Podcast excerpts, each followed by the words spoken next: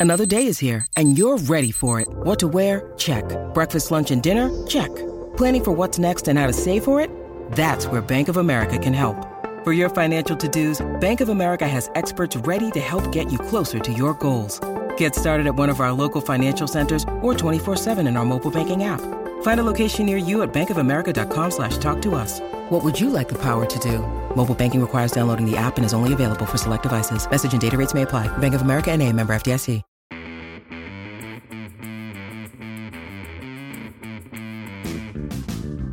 Hola a todos, mi nombre es Diego Barrazas y les doy la bienvenida a Dementes, el programa en el que me encargo de tener conversaciones con personas que salieron del camino convencional para volverse referencia en su industria y esto para que puedas encontrar herramientas y aprendizajes para llevarte a ti, a tu negocio y a tu vida un paso más adelante. El episodio de hoy es una conversación con Esther Gómez. Esther tiene un proyecto llamado Mi Enfermera Favorita, donde se dedica a la divulgación de temas de salud y enfermería. Esther también es la fundadora y CEO de Sanitalent, una agencia de representación de divulgadores sanitarios. Escribió un libro llamado De la cabeza a los pies, la guía más completa para cuidar tu salud, publicado este año. Esther también es profesora en la Universidad Autónoma de Madrid y directora del máster en enfermería escolar. Durante la pandemia, Esther desarrolló la iniciativa Acortando la Distancia, que permitió a pacientes y familiares acercarse a través de la tecnología. Este episodio me gustó bastante porque ahondamos en muchos temas de los cuales yo podía aprender bastante y creo que ustedes también. Así que sin más ni más, aquí se los dejo. Esther en Dementes.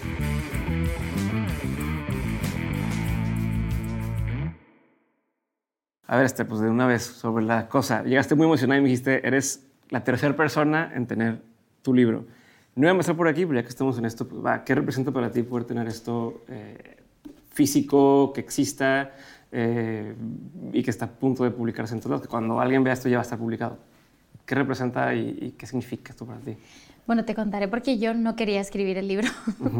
Eh, fue mi, mi, editora de lo escrito con, con, Planeta que iba detrás de mí, tienes que publicar, tienes que publicar, tienes que publicar, y yo no quería. Me ha costado muchísimo, pero es verdad que dentro de que mm, es un libro, lógicamente tiene un proceso creativo, creo que me ha resultado algo más sencillo que para las personas que escriben poesía o que escriben una novela, porque al final esto... la, eh, no tiene una parte creativa, sino que yo lo que me costó... sí tiene una parte creativa, sí. ¿no? De todo lo que QR para los videos, de todo el tema, Sí, pero eso, fíjate, me salía solo. Eh, lo que era un poco más difícil, eh, que te lo decía antes, eh, fueron 600 páginas, me han quitado 200, porque me han dicho, oye, no, o sea, ¿viste que ya si, es real, no se lo van a si leer. es real lo que todos los este, autores dicen de, no, escribí no sé cuánto y cortaron tanto. Bueno, ya te pasó. A mí me ha pasado, no, pero además yo al principio decía, no, no, me voy a quedar corta, no voy a saber escribir tanto.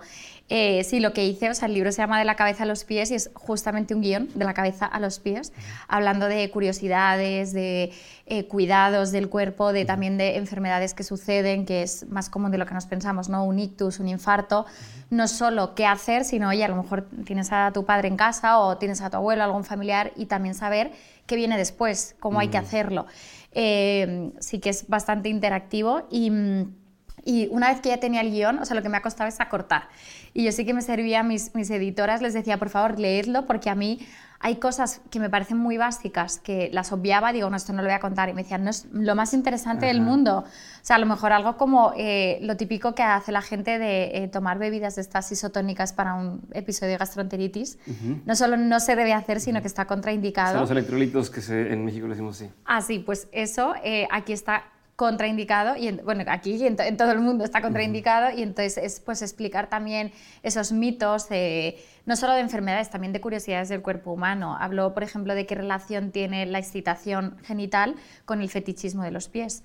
Y como Tarantino lo mete en el cine, eh, que él ha reconocido que tiene este fetichismo y habló de la activación cerebral. O sea, son curiosidades, eh, lo que yo digo siempre, ¿no? Llevadas a, a la calle.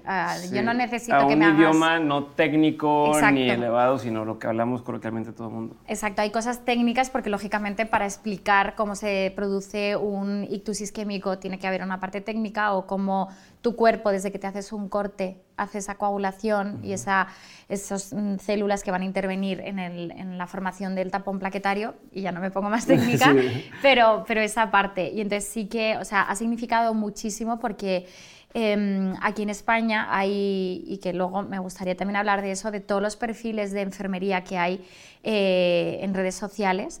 el top 4 son hombres. Y es una profesión que el 86,4% somos mujeres. A ver, a ver, bueno, no quiero entrar todavía en esto, pero hablemos de eso y hablemos del tema de, o sea, de, de, lo que representa poder estar en redes.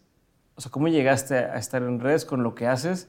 Pero luego no más lo dejaste ahí, sino cómo se convirtió en esto, en esta empresa, en el libro, en esta en televisión, está en todos lados, con una, con una profesión al menos en, Latinoamérica, que por lo general no es la que lleva el, centro de atención. O sea, por lo general es ah, el doctor o la doctora o el psicólogo o la psicóloga o incluso, no sé, el cirujano es el que habla de tal.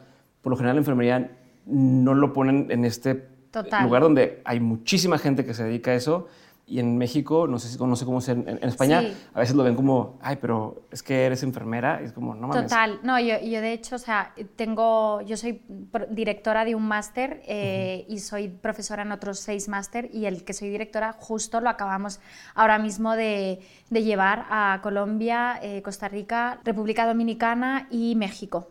Eh, con una academia que se llama MIR, que es de formación de médicos, de enfermeras, sí, o sea, totalmente, socialmente. Eh, de hecho, se lo, contaba afuera, yo tengo una amiga con la que trabajaba en, en, esta empresa, Namir, que es colombiana, y un día me vio así y me dice, oye, pero, dice, así con lo bien que se te ve, dice, ¿tú por qué estudiaste enfermería y no medicina? Y yo, ¿cómo? Digo, ¿qué pregunta es esa? Eh, yo sé, o sea, es verdad que aquí en España, España eh, en enfermería es una carrera universitaria desde el año 1977, o sea, sí que tenemos ese recorrido universitario y tal vez más reconocido que, que en Latinoamérica. Lo sé porque además tengo muchos seguidores de Latinoamérica y me escriben y me dicen, en mi país esto no es así. Eh, también me ha pasado que yo he trabajado en... en no es así todavía. Todavía. Pero con ejemplos como tú, creo que se sí, yo, yo creo que la pandemia ha hecho algo bueno, por decirlo de alguna manera, con la profesión, porque sí que ha puesto en... O sea, mucha, mis hermanos, mis hermanos no sabían lo que hacía yo en mi trabajo. O sea, yo me acuerdo de mi hermana hace un montón de años, me preguntó, bueno, hace un montón, hace cinco años, me preguntó, me dice, tú estás con una banqueta al lado del médico y haces lo que él te manda, ¿no? Bueno, es también, o sea, yo es digo... una cosa que se puede llegar a hacer, pero no tiene nada o no, pero no se hace. No, no, está suspenso. no, no, no, no se hace y por lo menos en España, para nada. En España, por suerte, es una profesión que está muy valorada a nivel de Europa, creo que a nivel de Latinoamérica. Mi hermana mayor vive en Canadá. De hecho, se pensaban que yo era multimillonaria cuando dije que era enfermera, porque eh, allí, por ejemplo, es una profesión muy valorada. Eh, luego les dije lo que cobrábamos y pensaban que me estaban engañando, pero eh, sí, o sea, yo creo... O sea, en la televisión te muestran, o en la televisión de mi país, eh, te muestran sus perfiles que a lo mejor no es lo que dices. O sea, por, lo, por, lo, menos aquí en España, ¿eh? porque a mí me ha pasado estar en el hospital y que vengan médicos de México, recuerdo que han venido de Colombia y Venezuela, a hacer como una especie de rotatorio y, y, ellos se ponían a hacer lo que yo hago. Y entonces yo decía, ¿qué haces? Y me dice, pues mis funciones. Y yo, no, no, estas son las mías. O sea, es verdad que en España tenemos muchas, creo, ¿eh? no, no, te podría decir que en comparación con toda Latinoamérica, pero sí que hay más competencias, eh, podemos prescribir según qué ciertos medicamentos y ciertos productos sanitarios, eh, estamos en puestos de gestión, estamos en puestos de investigación, estamos en docencia, estamos en puestos políticos, entonces creo que es, es otra, simplemente es, es, diferente, ¿no? no podría, de hecho en España no se puede hoy por hoy eh, homologar tan fácilmente, te diría que casi ningún país de Latinoamérica puede homologar la carrera. ¿Qué significa eso, perdón? ¿Qué significa pues que, o sea, un médico, y sí que pasa, y es, eh, son maravillosos porque yo he aprendido muchísimo de Latinoamérica, pueden venir aquí a España y dicen, oye, este es mi título de médico, homológamelo y yo quiero como trabajar. los abogados, que no puedes, que un país pues no sabe las leyes del otro. Y claro, pues aquí en España, como es una formación todavía tan diferente, las enfermeras no pueden homologar. Eh, ahora, estoy mintiendo porque ahora, hoy por hoy, por el déficit de enfermería que hay, se estima que para el año 2030 España necesite, eh, mm, creo que eran 95.000 enfermeras. No tenemos enfermeras. Además, las enfermeras que hay se están yendo a otros sitios que les cuidan mejor que aquí en España. Entonces, sí que acaban de publicar un real decreto hace poco que ya sí que se está eh, homologando los títulos de, Latinoamérica y tienen que hacer, creo que solo son las prácticas del hospital. Pero bueno, estábamos, estábamos rezando esto, en de cómo llegas, cómo pasas de una profesión que aparte requiere que estés mucho tiempo presente o que estés a todo esto, tu universo, y si desde que lo empezaste sabías a lo que te estabas metiendo, o sea, lo seas consciente de, mira, si yo hago esto, luego puedo llegar a hacer esto, esto, o, se fue dando? No, no, para nada. O sea, yo sí que he sido muy multitasking siempre. O sea, yo estaba trabajando en el hospital, me saqué la especialidad extrahospitalaria, trabajaba en ambulancias. Yo he sido dos años enfermera del Real Madrid en el Santiago Bernabéu. He sido enfermera de eventos, de conciertos, de todo. O sea, yo hacía todo. Yo decía todo que sí. Y una cosa que me salió cuando estaba haciendo todo eso fue, eh, me llamaron para em, hacer como parte de marketing en Amir, que llevo ya siete años en, esta empresa en concreto, para, eh, mm, ellos me dijeron, oye, te regalamos estos libros y a cambio tú dices en, mi Instagram personal, que yo no era nadie, eh, dices que estás estudiando con nosotros porque te siguen más enfermeras y a ver si, si se animan. Y fíjate, Pero yo... ya publicabas cosas sobre No, eso. nada, ah, era mi cuenta personal absoluta. Y entonces yo le dije a, la persona que hoy en día es mi jefe, le dije, oye, no me interesa, pero digo, he visto que toda tu competencia, nadie tiene cuentas de Instagram, vosotros tenéis una cuenta de Instagram con 300 seguidores, eh, ¿por qué no lo potenciáis? tienes la ventaja. Ya, y entonces él me... No, yo no hacía nada, ¿eh? todavía no tenía el perfil, no hacía nada. Y él me dijo, vente el miércoles y me cuentas qué vas a hacer. Entonces digo, yo cogí me estudié todo el mercado, vi las competencias, vi todo, le preparé una presentación de PowerPoint de 35 diapositivas, que lo cuento siempre. Con todo, le dije, mira, esto es lo que podéis publicar. Ahora mismo las, ellos buscaban eh, público de universitarios. Digo, ¿cómo lo, yo ya sabía cómo lo hacían. Digo, vais a las universidades uno por uno. No hagáis eso, publicar un story, oye, ¿quieres que vayamos a tu universidad? Nos ponemos en contacto contigo. Se gastaban un dineral llevando a gente a todas las ciudades de España. No, haz un directo de Instagram entonces empecé a cambiarlo, a cambiarlo, a cambiarlo, a cambiarlo y hubo un momento que llevaba 12 líneas de negocio de la empresa.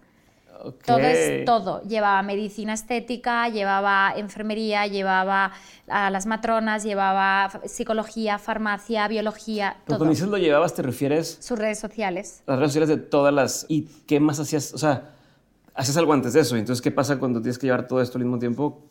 Yo sigo trabajando de todo, de enfermera, sigo haciendo todo. ¿A qué hora? como... Soy una persona muy organizada, realmente. O sea, en realidad, eh, o sea, yo duermo mis ocho horas, tengo mi vida personal, mi familia, eh, viajo. ¿Come? ¿Vas al baño? Lo único que no hago es deporte, que eso me van a regañar más de uno, pero, pero sí, sí, o sea, de verdad, yo no siento que, que, que vivo para trabajar. O sea, de hecho, mi padre siempre decía, dice, dale algo que necesites a alguien que esté ocupado, porque te lo va a hacer. Y es verdad, o sea, yo, y yo siento que soy así, o sea, yo hay veces que cuando a una amiga o a algún hermano que sé que está más libre le pido algo, tarda una semana en hacérmelo. Y luego de repente se lo pido a alguien que sé que está hasta arriba, hace dos llamadas, pam, pam, lo tiene. O sea, yo soy así. Sí, es cierto, sí, es cierto. No, tienes razón. Yo soy así. Entonces, es verdad, o sea, por supuesto que tengo momentos de estrés, por supuesto que hay veces que digo, a la mierda todo, ya está, no puedo más. O sea, ¿qué necesidad tengo? Sí, total. Pero digo, ¿qué necesidad tengo de estar haciendo esto? O sea, estoy quemada. Pero, pero por, por, vamos, por goleada eh, son mejor los, los buenos momentos. Y, y, en ese momento que te decía que llevaba todas estas redes, yo empecé a formarme en marketing digital. Yo les empecé a llevar el posicionamiento SEO, SEM, Google Ads, Facebook Ads. Claro, para hacer la segmentación del público, yo conocía mejor que nadie el target. Yo llamaba a los leads, yo les vendía los cursos. A ver, te una pausa ahí porque yo entendí. o sea, ahorita me sigues diciendo eso, pero ¿cómo? ¿De dónde, dónde te enterabas tú que existían estas cosas o estos términos? A ver, yo tengo amigos que son doctores, que son abogados, que son otras profesiones y que son los que menos saben de temas de marketing. Si les dices, ah, ah este, ¿y cómo te promocionas? Ya sé SEO, ¿qué es eso? Ya. ¿No? Este, oye, ¿qué tal cosa? Tal, porque están en lo suyo. O no les interesa. En tu caso, ¿de dónde te empezaste a involucrar? Porque aparte, ni siquiera, a ver, no es lo mismo que tú ya sabes cuáles son las palabras, pues buscas cómo se hace, pero a veces ni siquiera sabes cómo se le dice algo, o sea, que existe algo que se llama... No, no, ya al principio era que es un lead, ¿qué? Digo, ¿qué es eso? Bueno, pero ¿dónde, o sea, ¿dónde te fuiste metiendo todo esto? A ver, porque sin despreciar, lógicamente, ninguna profesión, pero mi, en ese momento mi jefe tenía un informático que hacía todo esto, pero luego le decías, oye, hazme un banner para la web. Y te ponía a una enfermera con una falda, con una cofia, que aquí en España eso está como no solo desterrado, sino que sienta mal al, público. Entonces era como me decía, exacto, es como insultante. Entonces me decía, es que me resulta mucho más fácil enseñarte a ti a hacer un anuncio en plan la, la, parte técnica y que yo hacía las creatividades, yo hacía todo de con Canva, yo hacía absolutamente todo y lo publicábamos y luego yo lo digo siempre, realmente la salud es mucho más parecida al marketing de lo que la gente se piensa. Mm. Porque obviamente yo, yo, por ejemplo, si quiero hacer un programa de salud y quiero saber quién es mi población diana, que es lo que vosotros llamáis el target, al final es decir, ok, tengo que saber mm, qué edades quiero intervenir, quiero saber si hombres o mujeres, quiero saber qué nivel socioeconómico, quiero saber qué intereses, quiero Es saber... estudio de mercado, una es cosa así como exactamente un- igual, es hacer un... Lo que vosotros llamáis plan de negocios o estrategia digital, nosotros lo llamamos plan de cuidados. Y, o sea, es- está ya descrito, es lo que utilizamos en el hospital para trabajar con un paciente. Y de hecho, el plan de cuidados se llama Nandani Kinok, que es establecer unos objetivos, plantear unas actividades y si con esas actividades no estoy logrando los objetivos, hacer una intervención. Yo te cuento esto y esto te digo que lo hago yo en el hospital y tú me dices, esto Pues es- podría ser una conversación de marketing perfectamente. 100%. Es muy parecido, de hecho es literalmente, o sea, yo no quiero decir clientes, pero los pacientes son clientes al final, que ti- la necesidad que tienen es una, una necesidad de salud, pero es muy Sí, sí, sí, similar. sí, sí. Entonces a mí se me daba bien esa parte. Entonces mi, mi jefe me empezó a formar, me pagó cursos, yo empecé a estudiar. No tengo una formación oficial, pero, Pero yo al final me he dado cuenta que muchas veces necesitas una persona ejecutora, no una persona con un título. Para según qué cosas, no quiero ir a la cárcel. Sí, sí, sí. Lógicamente un abogado, no por mucho que sepa las, las leyes, puede ir a- al juzgado, lógicamente, pero sí que hay, hay ciertas cosas que, que no necesitas una persona de hecho, hay gente, nos han engañado un poco con esto de los títulos, de tener una carrera, de tener un tal. Y luego hay gente, o sea, tú me decías ahora, no eres periodista, y yo he visto tus entrevistas y, y, o sea, eres más que un periodista, no sé cómo explicarte, o sea, es impresionante cómo preguntas. Entonces, eso es lo que yo digo que muchas veces yo no tenía formación de nada, pero tenía algo dentro de mí que no me han enseñado. Y no tenías sesgos. Y no se puede comprar. Y no, y no tenías sesgos, no tenías como, bueno, es que yo vengo de esto y, y aquí dice que tiene que ser así o así Ah, o no, así. no, claro, yo era todo el rato una esponja, aprender, aprender, aprender, aprender. Y yo mucho prueba, ensayo y error, me equivoqué, vamos, o sea, y esto también muchas veces, que es una cosa que siempre intento decir, o sea, la gente ve todo lo que me ha salido bien, pero no ve todo lo que me ha salido mal, que te aseguro que son A ver, muchísimas cuéntame un ejemplo más que te ha cosas. salido mal. A ver, pero por ejemplo, yo, yo ya hago lógicamente campañas en, en Instagram, ven la que me sale, pero se me han caído muchísimas campañas. Es verdad que a, a nivel de. Pero no por mí, he de decirlo. Ah, ¿verdad? Entonces, porque no, no tú me dijiste que te has salido. equivocado. A ver, ¿qué, qué, qué no te ha salido? A ver, que no me ha salido. A ver, ahora tengo que pensarlo porque yo creo que mi cerebro las elimina. Pues pero, puede ser cierto. ¿Qué- No, pero y también, sobre todo, o sea, de, de decir que sí a todo. O sea, yo he sido enfermera de turno de noche en un festival de música tecno pagándome 4 euros la hora. Mm. 4 euros la hora. O sea, e- eso sería hasta Todos un con delito. molly, así que... Pero, y, y eso no, no lo considero como un, un fracaso porque yo necesitaba trabajar allí para tener horas de experiencia, para luego trabajar en otro sitio donde quería, que me pedían. O sea, no, a lo que llevo, voy es que, o sea, fracaso, fracaso, fracaso, eh, todavía ninguno. Tocamos, no sé dónde hay madera, Aquí abajo, sí. Eh, pero, por ejemplo, la empresa que estoy montando ahora, yo no sé cómo me va a ir. Lógicamente, ahora me va bien, pero me, me, me va, pongo el corazón, la vida y todo en ello. Entonces, mm, Siempre has sido así de positiva, o Sí. de optimista, sí. y de proactiva de, de estar buscando y buscando y hasta cierto punto hacerte tu propio trabajo. Sí, Desde- yo, desde- yo creo que sí, porque otra cosa, voy a mentar a mi padre un montón de veces. Em, mi padre me dice siempre, si tienes solución, no te preocupes. Si no tienes solución, no te preocupes. Entonces, es verdad que a veces, y yo sé que esto suena como muy atópico, ¿no? Pero, pero algo tan sencillo como eso es, es, es importante porque luego lo decimos mucho, ¿no? O sea, somos nuestros propios haters. O sea, yo me Sí. hablo peor a mí misma de lo que nadie hace. Y hay veces que digo, oye, hoy iba hablando, de hecho venía para acá hablando con mi socia, eh, está ella como súper enfadada con, con todo el mundo porque se desvive por esto y hay cosas que salen mal y ya le digo, ya está, o sea, no controlamos todo. Y es, es imposible. Entonces, o sea, deja de darte latigazos porque entonces, o sea, ni vives tú, ni viven los que están a tu alrededor, ni, y- y no- o sea, te- obviamente todos tenemos malos días y yo hay días que mando todo a la mierda y digo, ya está, o sea, no quiero saber nada más de esto, voy a dejar esto, voy a dejar lo otro. O sea, yo el libro a mí me escribieron en 2019. Ah, lo bueno, estoy pasó un- publicando en pasó un- 2023. No, he tardado cinco meses y medio en escribirlo, pero, pero he tardado, o sea, lo iba dejando y dejando y dejando porque no era mi momento. O sea, también Mm. hay momentos. A ver, te, voy a preguntar otra cosa, pero ya me dio curiosidad esto. ¿Cómo sabes cuándo es un buen momento para algo? Porque has lanzado muchas cosas y, eh, o sea, has estado en, en- en varias iniciativas, incluso hasta que me platicabas acerca de la gente de los hospitales y tal. ¿Cómo sabes cuándo es un momento para lanzar cada una de estas cosas? O sea, no, no, lo sé, no lo sé. No, lo, no, ojalá. No, bueno, pero algo has pensado. O sea, sí, o sea, sí. O sea, yo hay veces, mira, por ejemplo, el, el, libro que. caso? Sí, en, en, el, en el. O sea, yo, yo soy súper perfeccionista. Y de hecho, eso a veces me. Vamos, a veces no, me, lleva, me juega muy malas pasadas. Si yo en el momento, o sea, a mí cuando me propusieron abrir, escribir el libro, yo tenía un montón de proyectos, un montón de cosas, y digo, es que no lo voy a hacer. Ah, mira, sí, sí que te voy a contar una cosa que, que me estoy retorciendo porque me ofrecieron muchísimo dinero, muchísimo dinero por hacer un, un, un, curso mío para vender, en, lógicamente, por el lenguaje en español, o sea, el idioma lo iban a vender en Latinoamérica y en, en España. Y, y, yo dije que no, que no, que no, que no. Y me dijeron, mira, te hago un adelanto de 50.000 euros uh -huh. si lo haces. Y yo, que no, que no, que no, que no. Mi chico diciendo, estás loca, o sea, ¿qué estás haciendo? Lo que te están pagando ahora es mucho menos. Y yo, que no, que no, que no. Vendieron esa empresa, ya no lo hice, se me fue.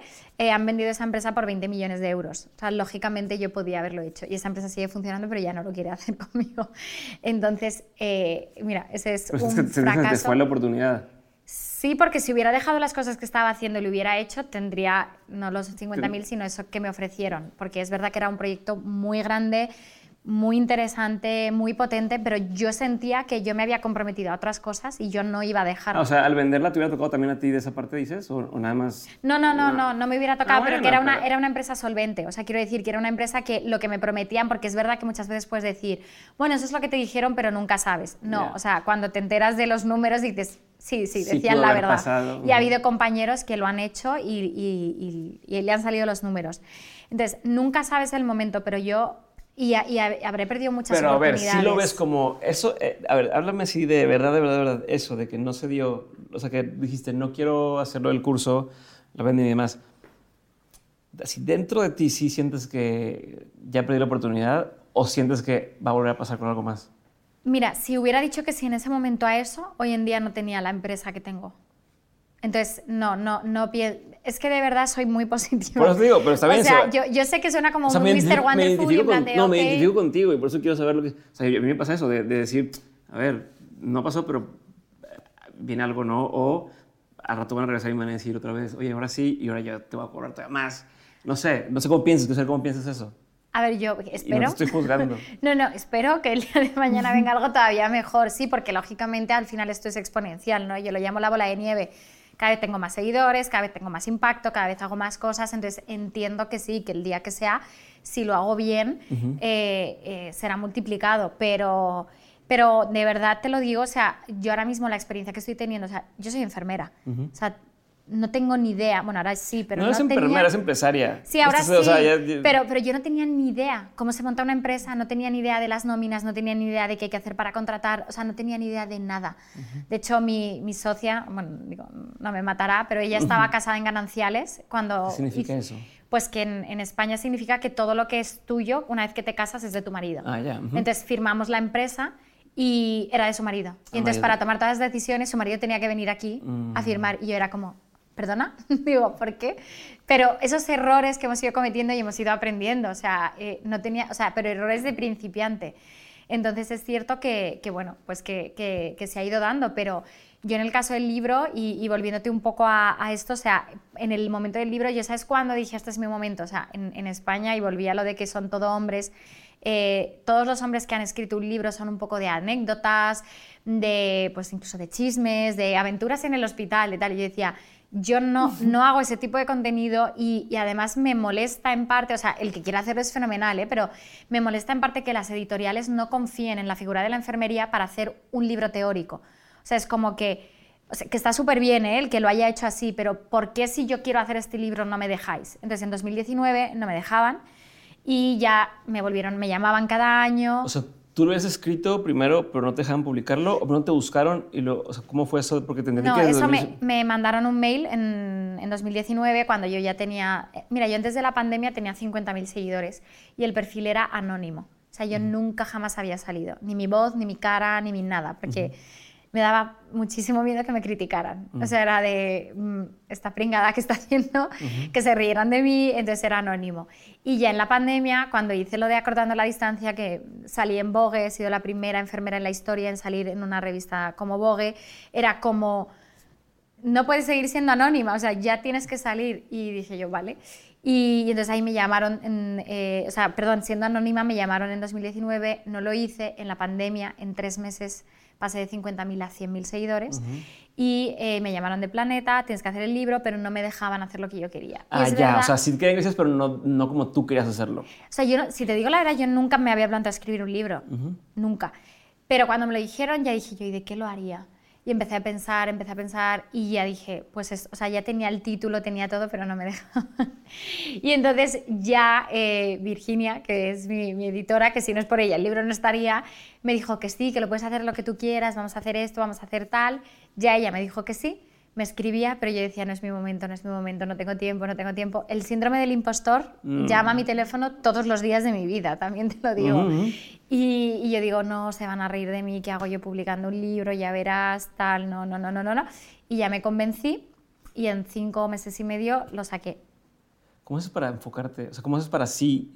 O sea, en cinco meses es poco para todo lo que es esto. Y haciendo todo lo que demás que estás haciendo, ¿cómo haces para organizar tu cabeza y decir, va, lo voy a hacer? Por las noches, que no me molesta a nadie. yo soy muy nocturna mm. y, por las noches es cuando más escribía y luego los fines de semana.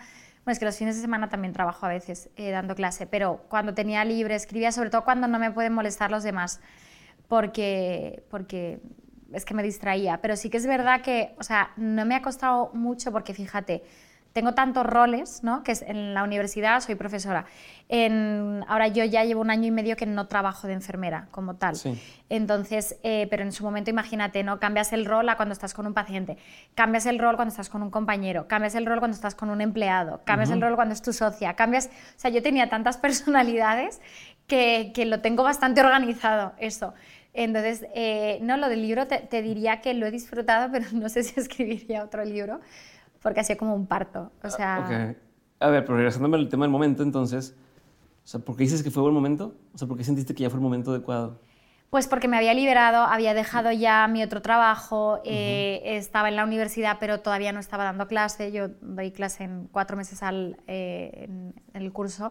Entonces estaba más liberada y de hecho yo entregarlo lo entregué el 30 de enero de este año. Mm. Y fíjate que no está hasta, o sea, hasta el 17 de mayo, no va a estar publicado o sea, no se puede comprar. O sea, que luego hay muchos tiempos. Entonces yo cuando vi que tenía tiempo, lo que te decía, cuando vi que tenía tiempo para hacer un buen trabajo, lo he hecho. O sea, hay una frase que me encanta, que es que no hay segundas oportunidades para primeras buenas impresiones. Okay. Entonces, yo cuando hago algo por primera vez, o sea, luego ya te puedes dar la chance, ¿no? De decir, ok, ya hice un buen trabajo, ahora puedo relajarme, pero, pero es, a veces es un castigo, pero muchas veces me fuerza a intentar hacer todo lo mejor que puedo, digo, no, no, esta es la primera vez, tiene que ser increíble, tengo que hacerlo genial, tengo que... Y entonces intento eso con, con todo, que como digo, a veces es una tortura, pero, pero está bien. Pero, eh, bueno, y háblame de la intuición en el sentido, otra vez, de estás involucrada en 35 mil proyectos y siempre lo has hecho, o bueno, no de la intuición, pero de qué escuchas o a qué le haces caso para decir, va, voy a involucrarme en este y en este no, voy a involucrarme con este socio y con este no. ¿Cómo tomas esa decisión? O cómo... ¿Te refieres a personas o te refieres a...? Las dos cosas, proyectos y personas. A ver, personas, pregunto siempre a personas a las que admiro. No, necesariamente en el mundo de los negocios. Mm, una persona que admiro por su proyecto de vida, por su proyecto familiar, por las decisiones que ha tomado, bien por eso, en, en tipo de personas, y luego por, por intuición. O sea, me fío muchísimo de mi intuición. Eh, mira, la, persona con la que monté la, empresa, que a día de hoy es de mis mejores amigas, la conozco hace menos de dos años.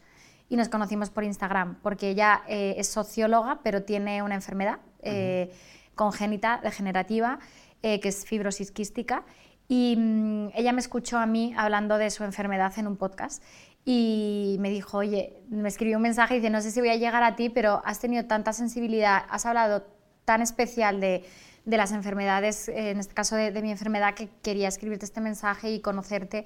Empezamos a hablar, empezamos a hablar, empezamos a hablar.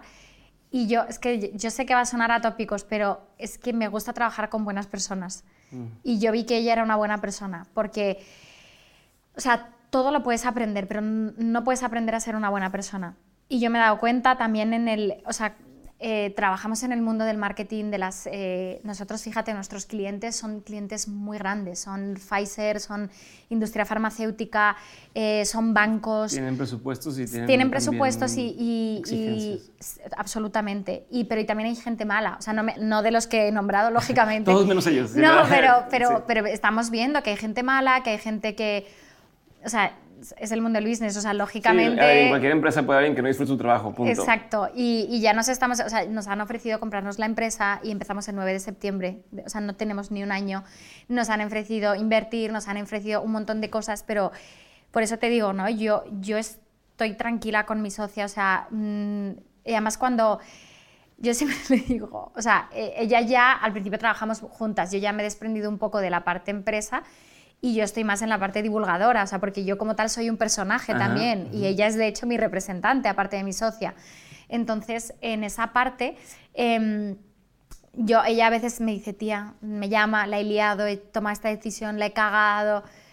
Y yo le digo, bueno, ¿sabes quién no se ha equivocado? El que no lo ha hecho. O sea, lógicamente te vas a equivocar, me equivoco yo, te equivocas tú es verdad que ya nos conocemos muy bien y hay veces que me dice, oye, he dicho esto y me pregunta, y yo, no, no, no, borra ese audio, no, no, se lo mandes, no lo ha leído, dile otra cosa. O sea, sí que... Es, es que fíjate, lo más, más, más, más, más difícil del mundo, o sea, lo más difícil para mí es trabajar con personas. Ajá. Lo más difícil. no con de... números, no con... No, lo más difícil es trabajar con personas. Pero la enfermería también o sea, ahorita lo hacen en empresa, pero enfermería también son personas todo el tiempo. Por eso creo que se me da bien, porque vengo de haber trabajado con personas y además con personas en su máximo momento de vulnerabilidad. Y de estrés y de, y de angustia y, y de, todo. todo. Y aquí yo lo he dicho en más de una entrevista, cuando viene un cáncer, cuando viene un accidente de tráfico, cuando viene, da igual quién seas, da igual tu número de seguidores, da igual el dinero que tengas, da igual tu puesto de trabajo, da exactamente igual todo. Y para mí es un, un trabajo tan bonito porque... O sea, señora, tengo una mala noticia, pero tengo 100.000 seguidores. Y entonces déjame le digo que, pues no, está cabrón. Es que no, no sirve, de verdad, ¿eh? Y además hay veces que, y yo sé que es tirar piedras contra mi propio tejado porque vivo y trabajo de esto, ¿no? Pero vivimos a veces en una realidad que nos hemos montado que no es la vida real. Uh -huh. O sea, y en la vida real hay cosas que no se pueden arreglar con un story, hay cosas que no se pueden arreglar con un post, que no se pueden arreglar con, con otra cosa que no sea... O sea, yo cuando a veces me dicen de ah, eres enfermera, ¿no? Lo que hablamos al principio, ¿no? Que está devaluada la profesión y tal, y digo, ojalá no me necesites.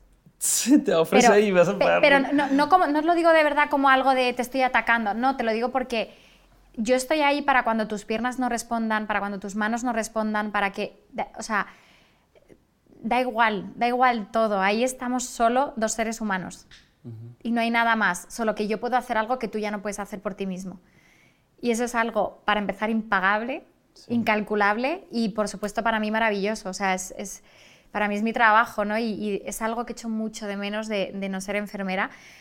Yo también digo, para mí enfermera es mi salvavidas. O sea, yo tengo mi carrera, tengo mi especialidad, tengo mi formación. Si todo sale mal... Si todo sale mal, oye, voy a ir a un trabajo que me alucina. Uh -huh. O sea, hoy en día no trabajo de eso, pues te soy realista, lógicamente, porque gano muchísimo menos, porque me tratan muchísimo peor en cuanto a horarios, planillas. Yo no quiero trabajar el día de mi cumpleaños, llámalo como quieras, pero no quiero estar en Navidades y que... Pues, si puedo elegir, ¿eh? lógicamente sí, claro, claro. lo he hecho y lo volveré a hacer seguro, pero... Eh, y ya, fíjate, ya no solo trabajar días puntuales, sé que también es maravilloso estar acompañando a los enfermos en, en esas fechas, uh -huh. pero sí que, eh, que no controlen mi vida. O sea, que no haya otra persona que me diga, o sea, fíjate, en el hospital muchas veces sabes tu, tu calendario, por así decirlo, mes a mes. Sí. O sea, sí, yo, sí, yo sí. sé lo que voy a hacer no en mayo. hacer un compromiso futuro porque no sabes. Pero qué va a no pasar. futuro te hablo que eh, junio no sé lo que voy a hacer. Uh -huh. Y yo también, por todo lo que estoy haciendo ahora, o sea, yo no sabría si podría haber venido a esta entrevista si estuviera trabajando enfermera. O ya tendría que estar buscando si una compañera me cambia el día, me cambia el turno, hacerle algún favor Claro. a ella. Entonces, es verdad que, mm, o sea, hablo muy apasionadamente en mi trabajo porque mi profesión me, me, apasiona realmente, pero también de hecho creo que estoy haciendo en las redes eso, ¿no? O sea, estoy haciendo lo que llamo educación para la salud y concienciación, prevención, uh -huh. eh, docencia, estoy enseñando, entonces eh, es otra forma de hacer mi profesión que no es eh, en, en, un hospital. ¿Cómo, ¿Cómo, decidiste, ahorita quiero regresar a esto que mm. estamos hablando, pero me gusta, ¿cómo decidiste qué quieres hacer? O sea, ¿cómo decidiste que querías dedicarte a la enfermería, que te llamaba de eso? hoy veo que te llama mucho la atención la docencia y es lo que haces todo el tiempo, o sea, todo lo que haces tiene que ver con docencia, al final del día con enseñar, pero ¿a qué edad decidiste quiero ser enfermera y por qué? Esto es, va a sonar ridículo, pero es así. Eh, lo fue viendo Anatomía de Grey. Ah. No, no, no, no. fue viendo Anatomía de Grey y yo dije, esto mola muchísimo. Eh, o sea, me empecé a apasionar por ese mundo. Luego, lógicamente, eh, me interesó más, pero te cuento, o sea, yo suspendía siempre todo. O sea, yo en cuarto de primaria mm, suspendí matemáticas. De mis hermanos, que somos seis hermanos, todos. mm, bueno, ¿Tú- tú qué todos- número de herman- Yo soy la número cuatro. Ok. Somos tres Ah. chicas y tres O chicos. sea, ya, ya, ya eras las que menos les ponían atención poco a poco. Sí, O sea, de debe ser que era los Más grandes, los más grandes ya te cuidaban a ti más que los papás. o sea, Sí, digo, no, no, pero, pero sí que, o sea, yo era la- de las peores estudiantes de mis hermanos, y no la peor. Y cuando empecé a querer saber lo que quería estudiar, empecé a sacar las mejores notas. Mm. O sea, yo saqué 9,75 sobre 10 en acceso a la universidad, eh, o sea, en bachillerato, y se llama así en España. Y, y, y, o sea, fue todo lo contrario, fue en plan empezar a esforzarme cuando vi que algo me gustaba. Me gustaba, me gustaba, me gustaba, me gustaba. Entré en enfermería porque yo quería ser matrona. Matrona es, se llama los, igual. Los partos, ¿no? Los partos, sí. O sea, en, Sí. en España tienes que estudiar enfermería y luego hacer otros dos años para ser matrona. Lo intenté una vez, no lo conseguí y dije, bueno, me, me llam- no solo que no, no quería intentarlo otra vez, sino que me llamaron muchísimo la atención las ambulancias. Y entonces eh, me hice el- eh, la formación, el máster en, en urgencias y emergencias extrahospitalarias y empecé a hacer otras cosas. O sea, dejaste de lado las matronas. Sí. Y de, de- de seis amigas que somos en la universidad, cuatro son matronas y dos no lo son. ¿De casualidad tienes déficit de atención?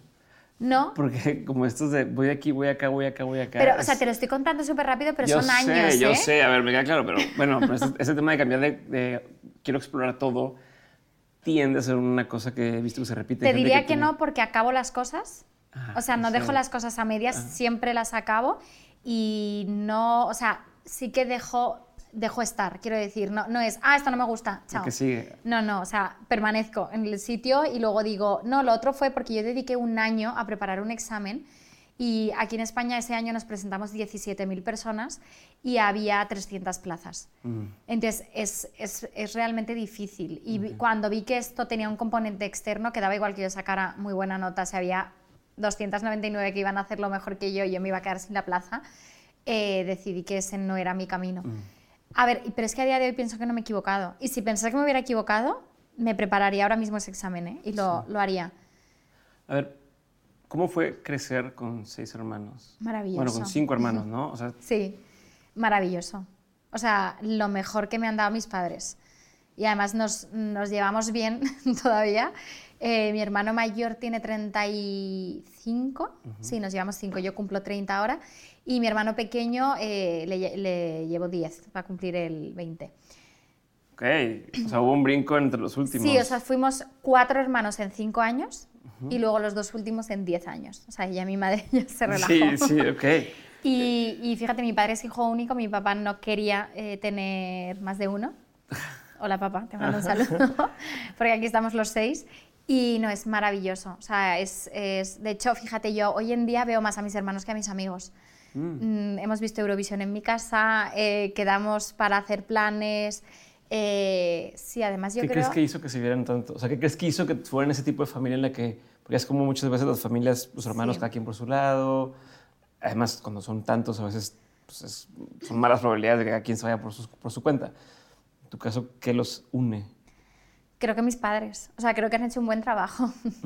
Sí, creo que han hecho un buen trabajo y fíjate, además que, no- creo que esto no lo he contado nunca, pero públicamente, pero mi madre, es, eh, mi madre es creyente de una manera, mi padre es ateo de otra manera y es como que también en mi casa cada uno somos de una manera. O sea, somos seis y puedes encontrártelo todo.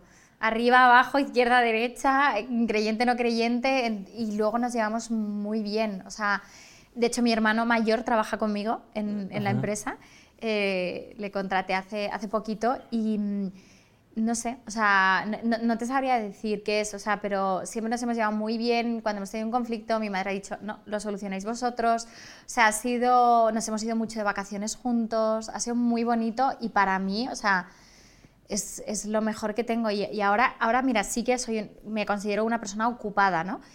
Pero ahora me apetece más ver a mi familia que ver a mis amigos Mm.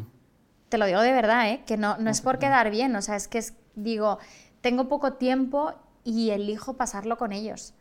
Y nos lo pasamos fenomenal, o sea, y además es, yo soy muy familiar, entonces siempre es, oye, ¿quién se viene a casa? Que yo hago la cena, pero veniros. Sí. Eh, o sea, Sí, que eso. prefieres llegar y ver una película con tu familia y estar ahí a, tener que salir o, o más gente. Bueno, yo no bebo alcohol Ok. desde hace, pero no mm, te Por- diré ni siquiera por un tema de salud que quedaría muy bien. No me gusta el alcohol, eh, me siento mal, me encuentro mal, mm, mm, vomito siempre desde hace ya hace más. Aunque tomes poquito. No bebo nada. eh, No, pero aunque unos- tomes poco, vomitas. Es que no me gusta. Mm. O sea, de verdad, o sea, yo por ejemplo, si me dices no puedes volver a tomar hamburguesas en tu vida, lo pasaría muy mal, pero Ajá. con el alcohol no es un esfuerzo, no me gusta. Y, y es verdad, o sea, que me gusta, pues desde que estoy con mi pareja nos levantamos pronto todos los días, me encanta aprovechar el día, hacer más cosas por el día. Eh, no sé, de salir de fiesta, de... No sé, me gusta más estar con los amigos en casa que, que otra cosa, que salir de fiesta, o sea, me muero. Para mí sería un castigo ir ahora a Sí. una discoteca. A mí me pasa parecido. No, no, sería horrible. Eh, Pero Esther, una duda sobre tus papás. ¿Cómo, ¿Cómo fue la educación de ellos hacia ustedes? Pensando también en el tema, o sea, me, me llama la atención el tema de la religión, ¿no? Que es, es difícil, si tú eres creyente en algo, educar a, a- a tus hijos sin tener cierto tipo de influencia de ese mismo tema, ¿no? De, oye, pero hazlo porque Dios dice, por decir el caso. En tu caso, que uno cree en una cosa y otro cree en otra cosa, ¿cómo sientes que lo fueron administrando y que lo han administrado bien? Claro, a ver, tal vez habría que traerlos para que te respondieran. bueno, pero Yo creo que un que- poco no es broma. ves, lo que tú la, ves la pregunta, o sea, la respuesta corta, eh, te diría que es porque mi padre, sin creer en él, en ello, él veía que para mi madre era primero algo importante y lo veía como algo bueno. O sea, es decir, no, te- no, no era de, venga, vamos a llevar a nuestros hijos a que consuman drogas a no sé dónde. No. Obviamente, O claro. sea, era, era algo bueno dentro de, ok, yo no creo en eso, pero mm, si a ti te gusta hacerlo, pues está bien, ¿no? Entonces nosotros sí fuimos a un colegio católico y, a ver, te diría que fue, es verdad que fue un poco obligación hasta cierta edad. También ha sido, es que ha sido muy diferente. Además, esto me lo decía mi madre, me dice, es que, dice, no sabes lo difícil que es ser madre. Dice, porque además lo que ha funcionado con el mayor, con el segundo no funciona, lo que funciona con el tercero, con el otro fue una catástrofe, entonces nunca sabes lo que funciona. Ha sido diferente, no, no, ha- no han sido ni siquiera iguales de, imagínate, ¿no? Hasta los 18 todos vais a hacer esto, no, ni siquiera ha sido así. Entonces, eh, sí que ha sido un poco imposición en la, en la etapa Sí, claro. más, más infantil o en la etapa más joven nuestra, pero luego no, no es una imposición, o sea, lógicamente cada quien hace lo que quiere eh, y, y sin más, pero supongo que fue mucho más complejo para mis padres como matrimonio esa parte, pero para nosotros fue mm, eso, yo lo que sentí es que mi padre veía que era algo bueno y dijo, bueno, mm, mientras yo no vea nada aquí raro que no me Ajá. guste, pues entiendo que dijo, me Sí, parece bien. a una secta o algo así, pues todo está Exacto. bien. culto. ¿Tú eres creyente? Yo sí, De tus hermanos, tú eres de las que sí y dices que hay de los que no. exacto. ¿Por, por qué sientes que a ti sí se te quedó eso? Fíjate, no, mm, no te diría, no sé si fue por mis padres, porque tal vez no. Quiero decir, en, en la etapa en la que a ti te obligan es como que encima lo odias, de no quiero, no quiero, no quiero. Para mí en cierto momento ha sido por experiencias que yo he tenido en mi vida y muchas veces con pacientes. Es que por ahí te, Eh, así te iba a sí, preguntar. pues si yo- me dices que no, igual te iba a preguntar de.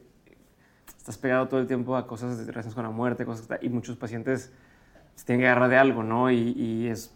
O sea, vaya, la religión es un tema que está muy presente Sí. en, en los momentos más tensos de las personas. Totalmente, de hecho, o sea, yo no soy practicante, eh, pero, o sea, yo vivo, es que no sé cómo decirte, pues vivo mi vida de, con cierta espiritualidad. Y a mí sí que me ha pasado, o sea, de cosas que, fíjate, ya no solo que estemos cercanos a la muerte, que lo estamos, em, con temas como la eutanasia, el aborto, mm, yo también he aprendido que yo, o sea, y, aquí yo me he deconstruido, y te hablo, yo tengo 29 años, o sea, no es que sea una señora de 50 años, yo he aprendido incluso con 21 años que yo acabé la universidad, yo a lo mejor juzgaba, ¿no? A las, por, un, por ponerte un ejemplo, que es verdad. Yo decía, oye, qué malas madres las que no quieren dar el pecho, porque esto es lo mejor para sus bebés, ¿por qué hacen esto? ¿Por qué no lo hacen? Porque... Y cuando tú empiezas, te- esto lo pensaba con 20 años, o sea, cuando tú ya conoces a las mamás, ves ese momento, eh, entiendes el contexto, entiendes su decisión. También nuestra profesión para mí es acompañar muchas veces. O sea, yo no estoy ahí para decirte, oye, esto que has decidido está mal. No, yo estoy ahí para informarte, para darte toda la información de la mejor manera que sé, para que tú la entiendas de la mejor manera posible, que tú tomes tu decisión y yo acompañarte en esa decisión. Yo no estoy ahí si para... Si hiciste esto, te ayuda a que sobre eso lo haga lo mejor posible. Exacto, o sea, y hay veces, y hay compañeras que, enfermeras y enfermeros y médicos y todo, y, técnicos de cuidados que pueden decirte, se pueden involucrar un poco más, pueden intentar hacerte reflexionar. Em, eso creo que es un tema muy complejo, yo no, no me voy a meter ahí, pero sí que te diría que yo lo que he intentado es simplemente aprender, primero, a comprender al que no piensa como yo y, a, saber acompañarle. O sea, lógicamente, y sin meternos en estos temas, pero el que decide abortar o la persona que decide la eutanasia, oye, no es algo fácil, eh, no es algo si no es una decisión que digas, ah, qué padre, lo voy a decir porque quiero. Y es una decisión que tiene consecuencias, es una decisión que tiene implicaciones emocionales, es una decisión que va a marcar su vida. Lógicamente, la eutanasia eh, sabemos lo que significa. Entonces, em, ojo, yo tengo mi opinión, yo tengo mis valores, yo puedo pensar que estoy a favor o en contra de ciertas cosas, ¿no? Pero. De hecho, lo hago mucho en redes sociales. Yo no estoy ahí para decir, pues que sepáis que yo pienso esto, porque yo sé que yo tengo cierto impacto y que yo, mi opinión puede estar ahí. No, yo lo que hago es informar. Por ejemplo, en España salió hace creo que fue dos años, dos años y medio, la nueva ley de la eutanasia y yo expliqué en qué consistía a nivel legal. Es decir, oye, a partir de ahora, estos son los pasos que tienes que seguir, estos son los trámites que hay que hacer, estos son los tribunales que tienes que pasar, en estos tiempos, y esto es lo que significa. Y luego sí que es verdad que hice, que me pareció interesante, publiqué dos testimonios de una persona que estaba a favor y una persona que estaba en contra en un tono tranquilo. O sea, me refiero, cada uno expuso su testimonio. Y creo que es enriquecedor. O sea, de hecho a mí, mm, yo lo digo siempre, me encanta relacionarme con gente, o sea, qué aburrido estar con gente que piensa como tú y que te van a decir todo, ah, sí, sí, Esther, yo pienso igual, ay, qué bien. No, o sea, me encanta, te lo digo de verdad, me encanta aprender, me encanta decir, es que me, siento más inteligente y además también te digo, cuanto más sé, más tonta me siento. Porque eso es así. Se va a caer el efecto de eh, Dunning-Kruger, no sí, así, ¿no? exacto. Que el que menos sabe más se piensa que es y luego los que intentamos por lo menos leer y aprender, yo digo, madre mía, qué cateta, cuánto me queda por aprender. Sí, te das cuenta de todo lo que no sabes. Entonces, yo, yo sí que intento rodearme de eso, ¿no? De personas que piensan diferente a mí porque mm, mm, de verdad pienso que me hacen crecer como persona y porque yo estaba ensimismada en, no, yo pienso que es así, y no, o sea, y hay tantas realidades como personas somos, o sea, que es que no, no, puedes decir que mi verdad es tu verdad. Claro. Pero a ver, este, regresemos a la parte donde me estás explicando el tema de la religión y de la relación que tenía con tus pacientes, y nos empezamos a ir hacia otro lado, hacia la parte de, pero dices que eres creyente, no sé si me han pasado cosas o he visto cosas, pero me olvidas atar, creo, al tema de la religión. No sé si, si ibas por ahí al principio. No, o sea, no, que digo que he vivido cosas, o sea, no, he tenido una aparición ni he tenido nada de eso, pero que ya hay veces que digo, o sea, yo, he visto cosas por, con mis pacientes o en mi vida que digo, esto yo no encuentro una explicación y a mí me hace pensar eh, que, que pueda haber algo. ¿Tienes algún ejemplo, alguna vez que te haya pasado algo que puedas compartir? No. Que, pueda compartir, sí, no. Como de, ay, no sé qué estoy pasando, no te preocupes, entiendo. Este, a ver, entonces, me voy a brincar a otro tema por completo porque así vamos está yendo y viniendo al tema de por qué decides empezar eh, tu empresa. Mm. Pues mira, bueno, es una genialidad. creo que es interesante, no porque sea mía, pero sí que mira, y solo el perfil, o sea, yo decidí montar el perfil porque yo trabajaba para otro y dije, oye, el día, por suerte siete años después no me han dado la patada, pero yo decía, oye, como me den la patada, yo no tengo nada porque yo tengo que entregar todas las redes a la empresa.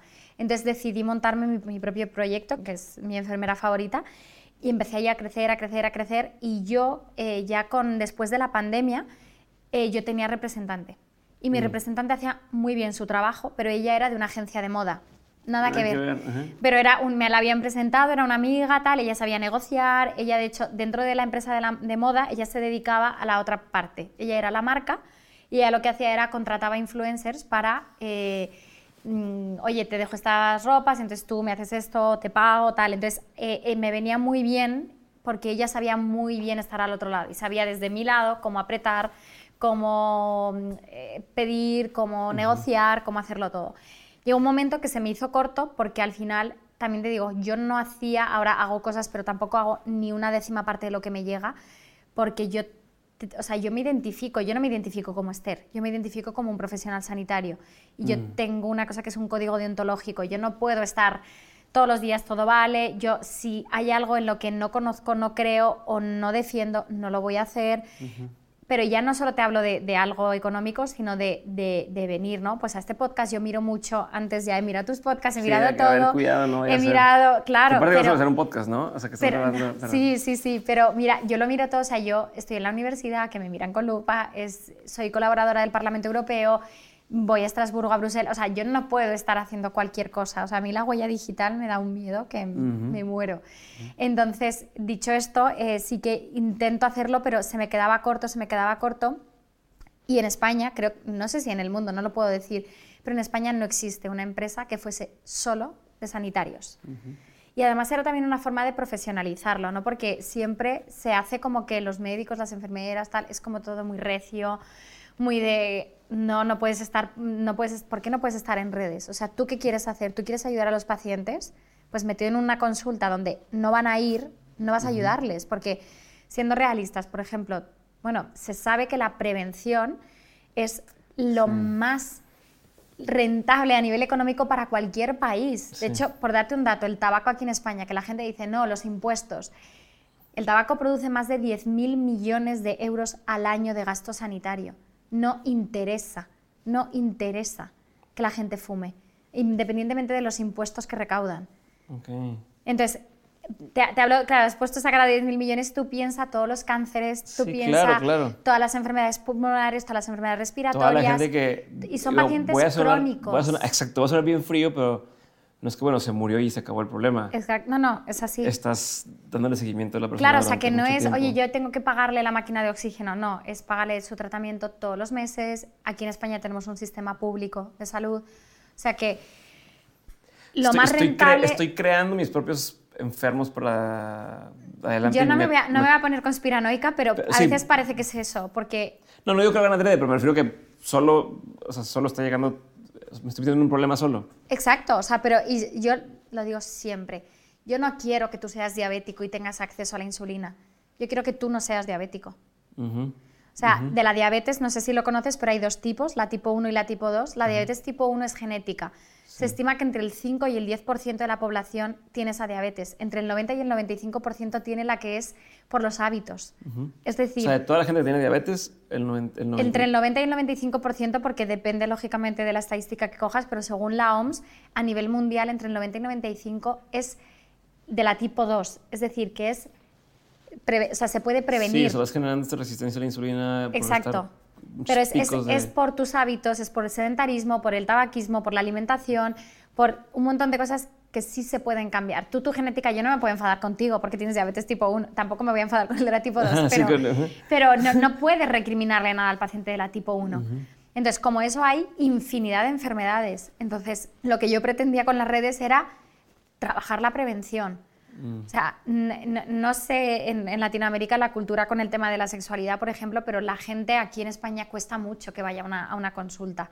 No van a ir a una consulta con 16 años a preguntarte, oye, ¿el virus del papiloma humano? ¿Cómo se previene? No te lo van a preguntar. Si no van al colegio a dar esa charla, no la tienen. Entonces, en redes sociales, ellos consumen de forma gratuita ese contenido, Sí. se enteran.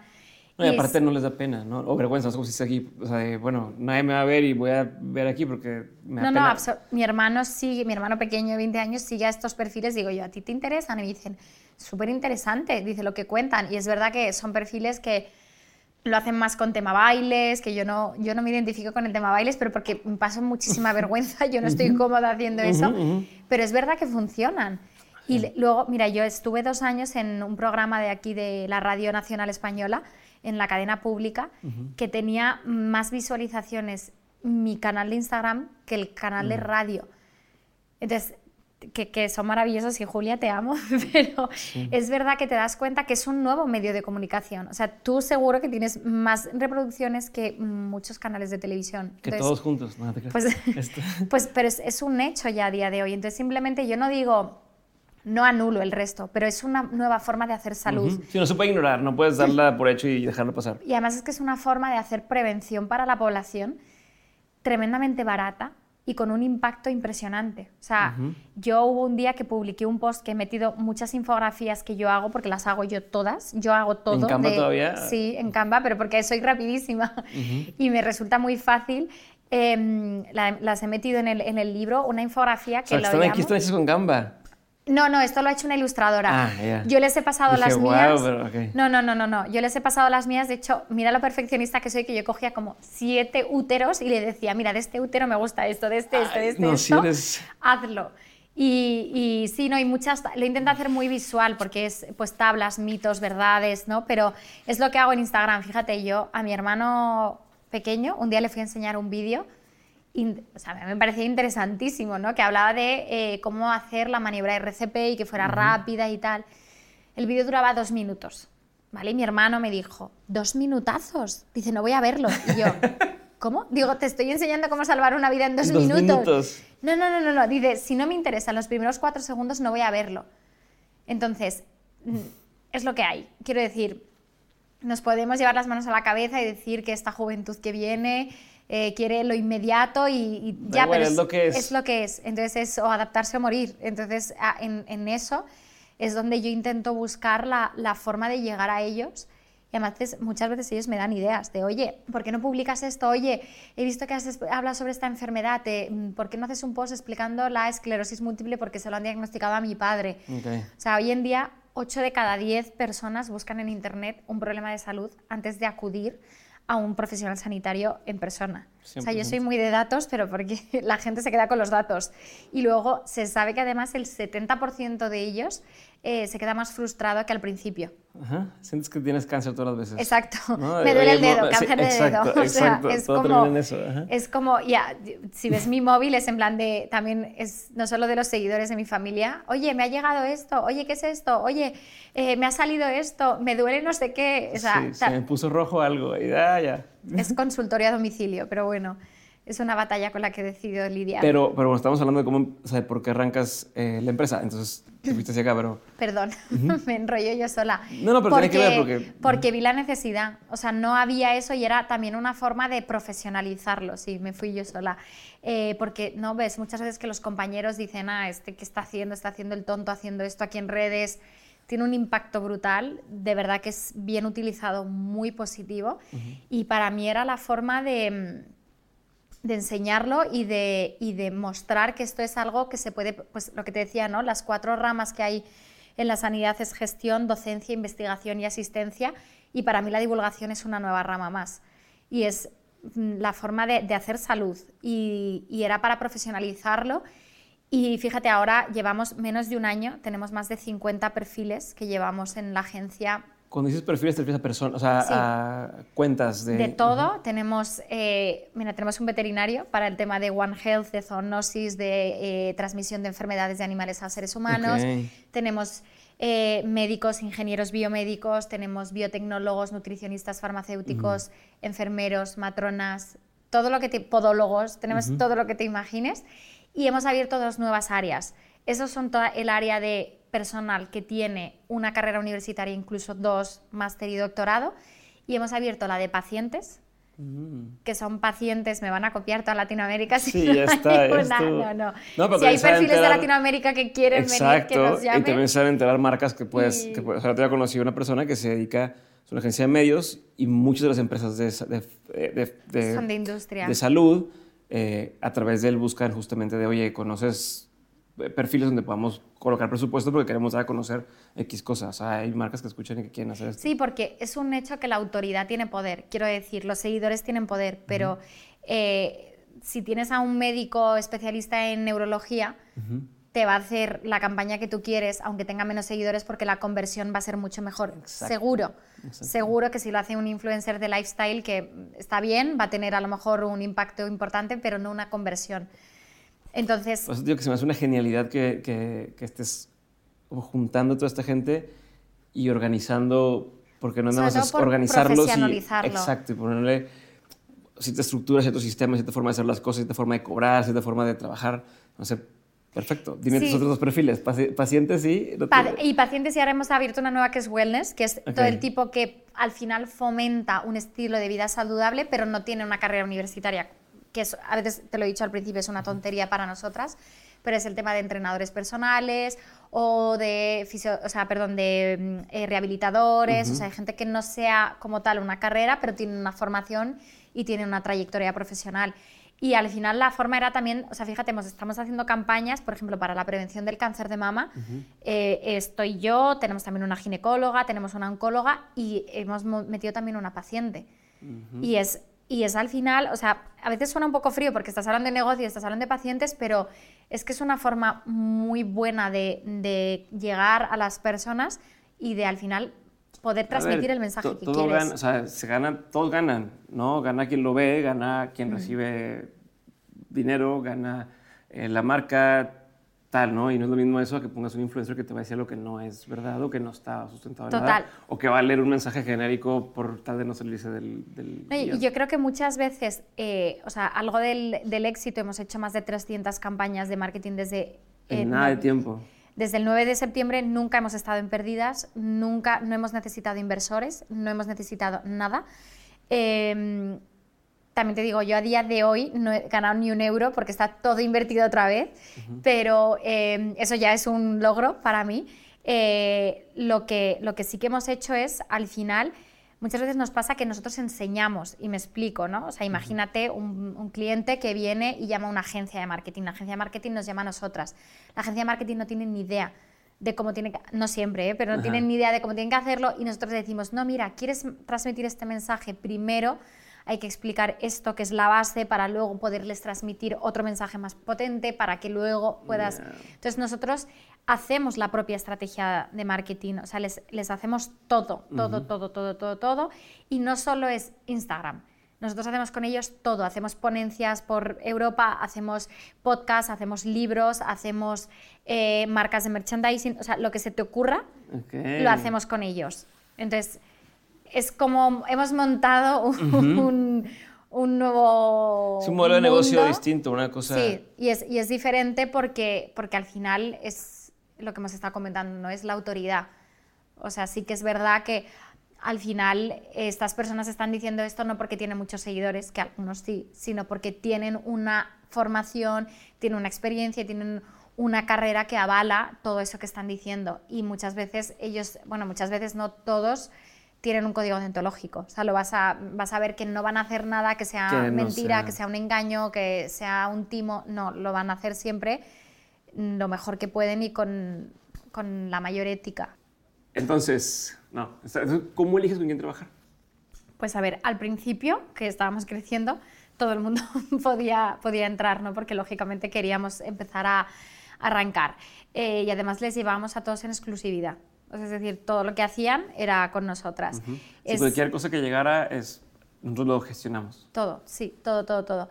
Independientemente de la vía por la que llegara. O sea, ya fuera porque, lógicamente, al principio les escribían a ellos, porque ellos son los perfiles conocidos, pero ahora la empresa que se llama Sanitalent, que no lo había dicho, que es Sanidad y Talento, eh, lo que ya sí que nos buscan a nosotros. Entonces, ya sí que van entrando muchas directamente a la, a la empresa al principio eso eh, era todo el que quiera entrar puede entrar, pero luego vimos que no era una manera muy eficiente porque no todos trabajan lo mismo, no todos dan el mismo trabajo, no todos son iguales.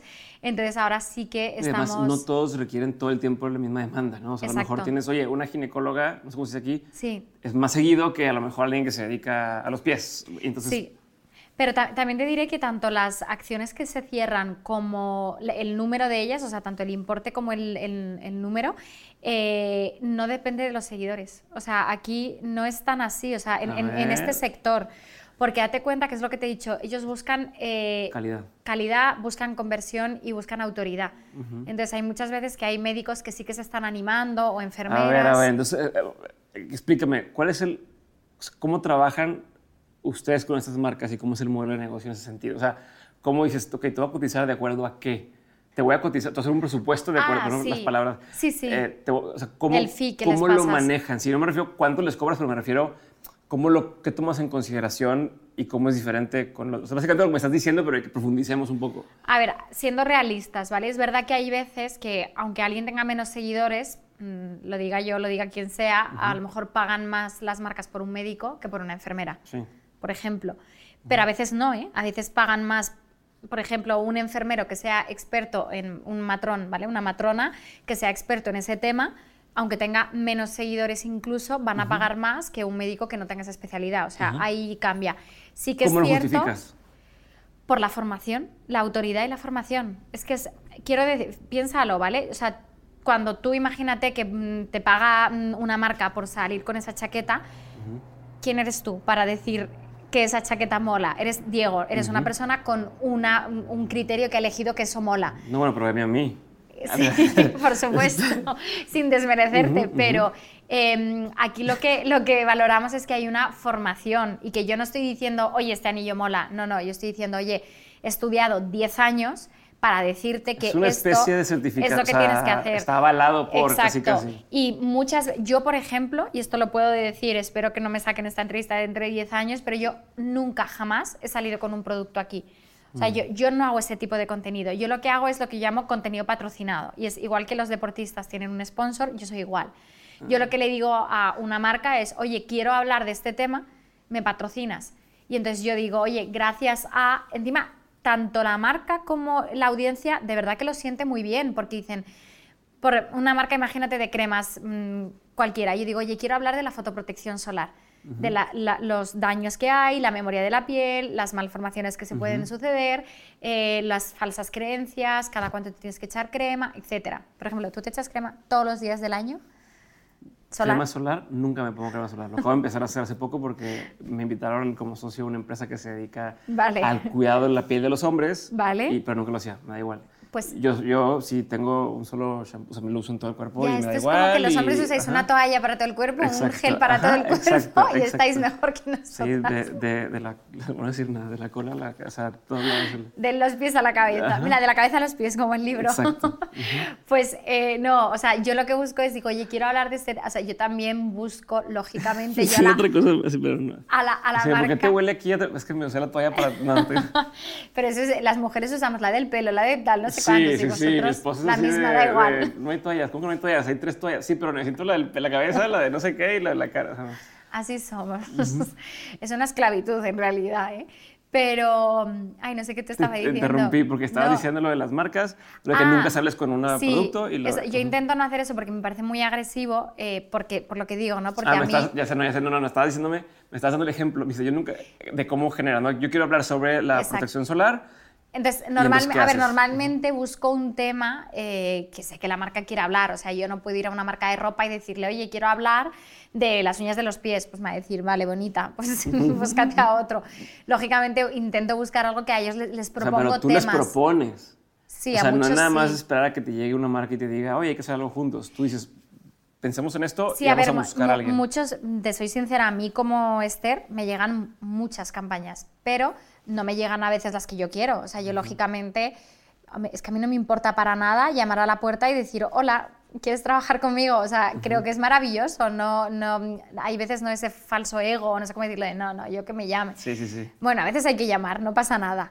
pero, pero bueno, que eso, que, mm, que busco temas que a ellos les interesan o ya no solo eso. Me ha pasado mucho, hay aquí en España una, una agencia de, de marketing muy potente que se llama Ogilvy, que ellos vieron cómo trabajábamos y ya casi tenemos una especie de acuerdo privado con ellos, o sea que eh, porque les hace- intentamos hacerles la vida más fácil, les decimos no te preocupes, dinos qué queréis hacer, nosotros, además nosotros proponemos. Exacto. Esto es una marca, imagínate, esto es una marca de productos para bebés. Vale, pues te voy a poner a un enfermero especialista en pediatría, a un nutricionista y a un pediatra.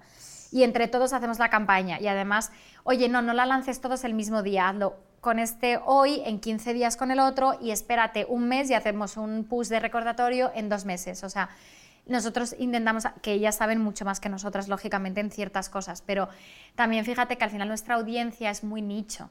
Entonces, no tiene sentido que Sí, publiques es- todo el mismo día. Pero es nicho que está buscando lo que, o sea, esa sí, sí, información. por supuesto. Y luego hay veces que dices, ah, me lo ha contado Diego, ahora me lo ha contado este, me lo ha contado este, me lo creo. Porque ya son tres que me lo están diciendo. Pero, y justo ibas a explicar que no sales con el producto así. ¿Cómo es el, el- o sea, por lo general, ¿Cómo lo manejas, no? Como contenido, dices, eh, Pues información. yo, yo busco contenido de valor que es interesante. O sea, hice con lo que te comentaba con los fotoprotector solar, hice las 10 claves de una prote- fotoprotección adecuada.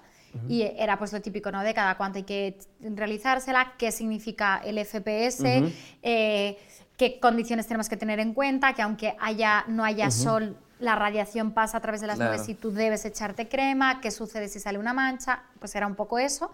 Y yo lo que hice fue hacer la publicación y lo que dije es muchísimas gracias a tal marca por haber confiado en mí para crear este contenido para vosotros. Exacto. Entonces es como un poco, estoy revelando todos mis secretos aquí, pero, Pero está bien. porque- es, no, pero es un poco hacerlo, hacerlo humano. O sea, muchas veces es como, ah, parece que me han sacado, toma, me pagan, toma, saco esto, chao. No, y es implicarse. Yo sí que intento trabajar con marcas que, que quieren trabajar a largo plazo, pero no, no por una cuestión económica, sino por una cuestión de credibilidad. Eh. Yo no puedo estar cada mes sacando una cosa diferente. Sí, ¿se acuerdan de la crema que les dije que era la mejor? Ahora esta Ahora es la mejor no. y ahora esta es la mejor y cada mes. Exacto, exacto. O sea, intento huir de eso y luego sobre todo de que es que yo no estoy hablando de clientes, yo la gente que me hace caso lo hace como paciente. Entonces también tenemos una responsabilidad, o sea, no, no, no, no vale todo. Aquí no vale todo, desde luego. Y entonces también así es como seleccionan a quienes pueden entrar o no, pensando en, a ver, cuáles son las credenciales de esta persona para que esté trabajando Sí, no, con ve- vemos mucho cómo trabajan esas personas y luego ahora lo que les hacemos es eh, ofrecerles entrar en la página web. Porque como ya Mm. te decía, ya nos buscan a nosotros, eh, hay veces que a lo mejor, imagínate, ¿no? Me conocen a mí, entonces van a la página web buscándome a mí, pero de repente, imagínate que tú fueras farmacéutico, pues ven, oh, Diego es farmacéutico, me interesa este chico, entonces ya te llaman. O a veces, aunque no sean de la agencia, nosotras, yo llevo muchos años en redes. O sea, yo pienso que esto que te contaba de llevar las redes, o sea, yo antes me dedicaba yo a contratar a los perfiles para la empresa en la que trabajo. Entonces, conozco a, a- a- en España, conocería, conozco a, bueno, y conozco a muchos de Latinoamérica también. Entonces, eh, mm, hemos estado haciendo esas redes y yo ahora las utilizo lógicamente a mi favor. Quiero decir, yo tengo una campaña de tal y me dicen, oye, necesito a alguien de Latinoamérica. Yo llamo a alguien de Latinoamérica, oye, necesito a una, imagínate, a un médico que sea oncólogo y que esté en Barcelona.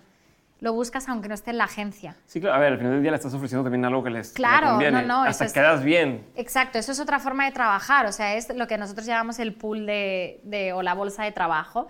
Es ahí tenemos también otra gente, pero también muchas veces porque ellos no quieren trabajar en la agencia, y yo lo entiendo.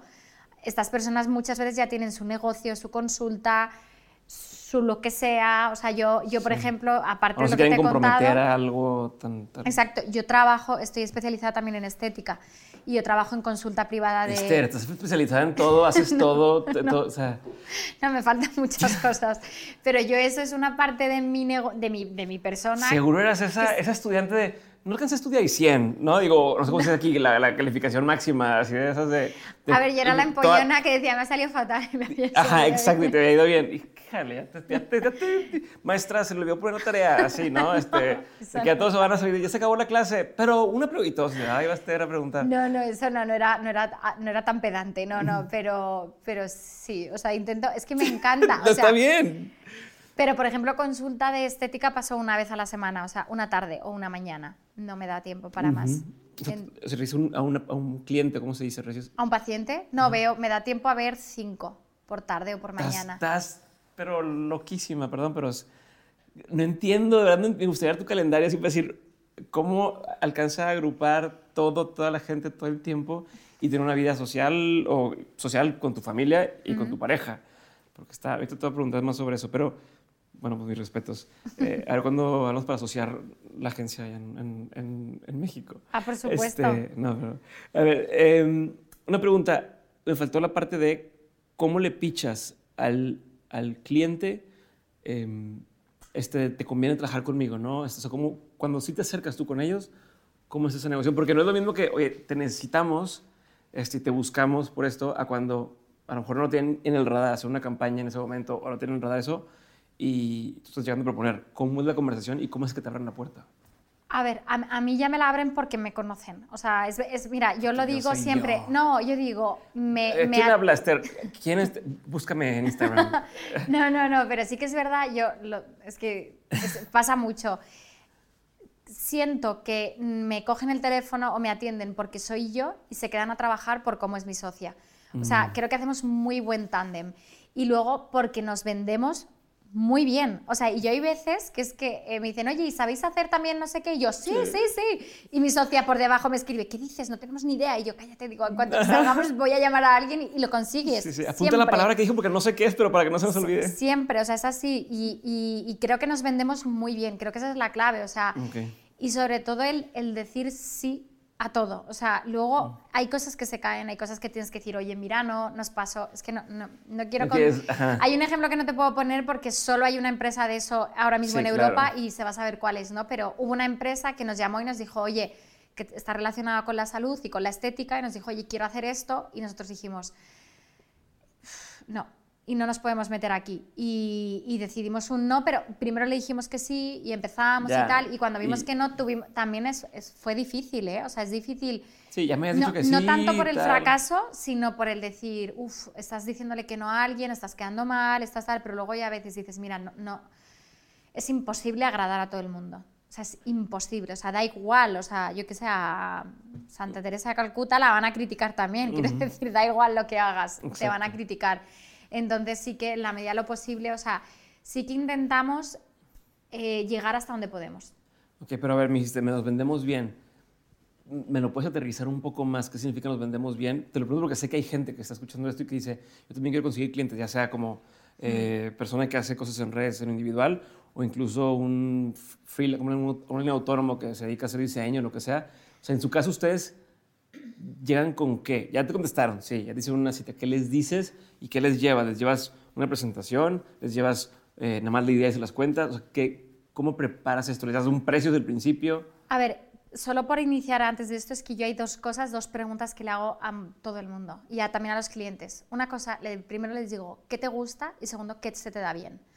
Mm. Porque no, no, a veces no es lo mismo. O sea, mm, se te pueden no gustar los números, pero se te dan muy bien. Entonces, tío, te necesito en financiero. O sea, eso creo que es muy importante y la gente a veces no es consciente o eh, no, es que he estudiado esto, entonces tengo que hacer esto.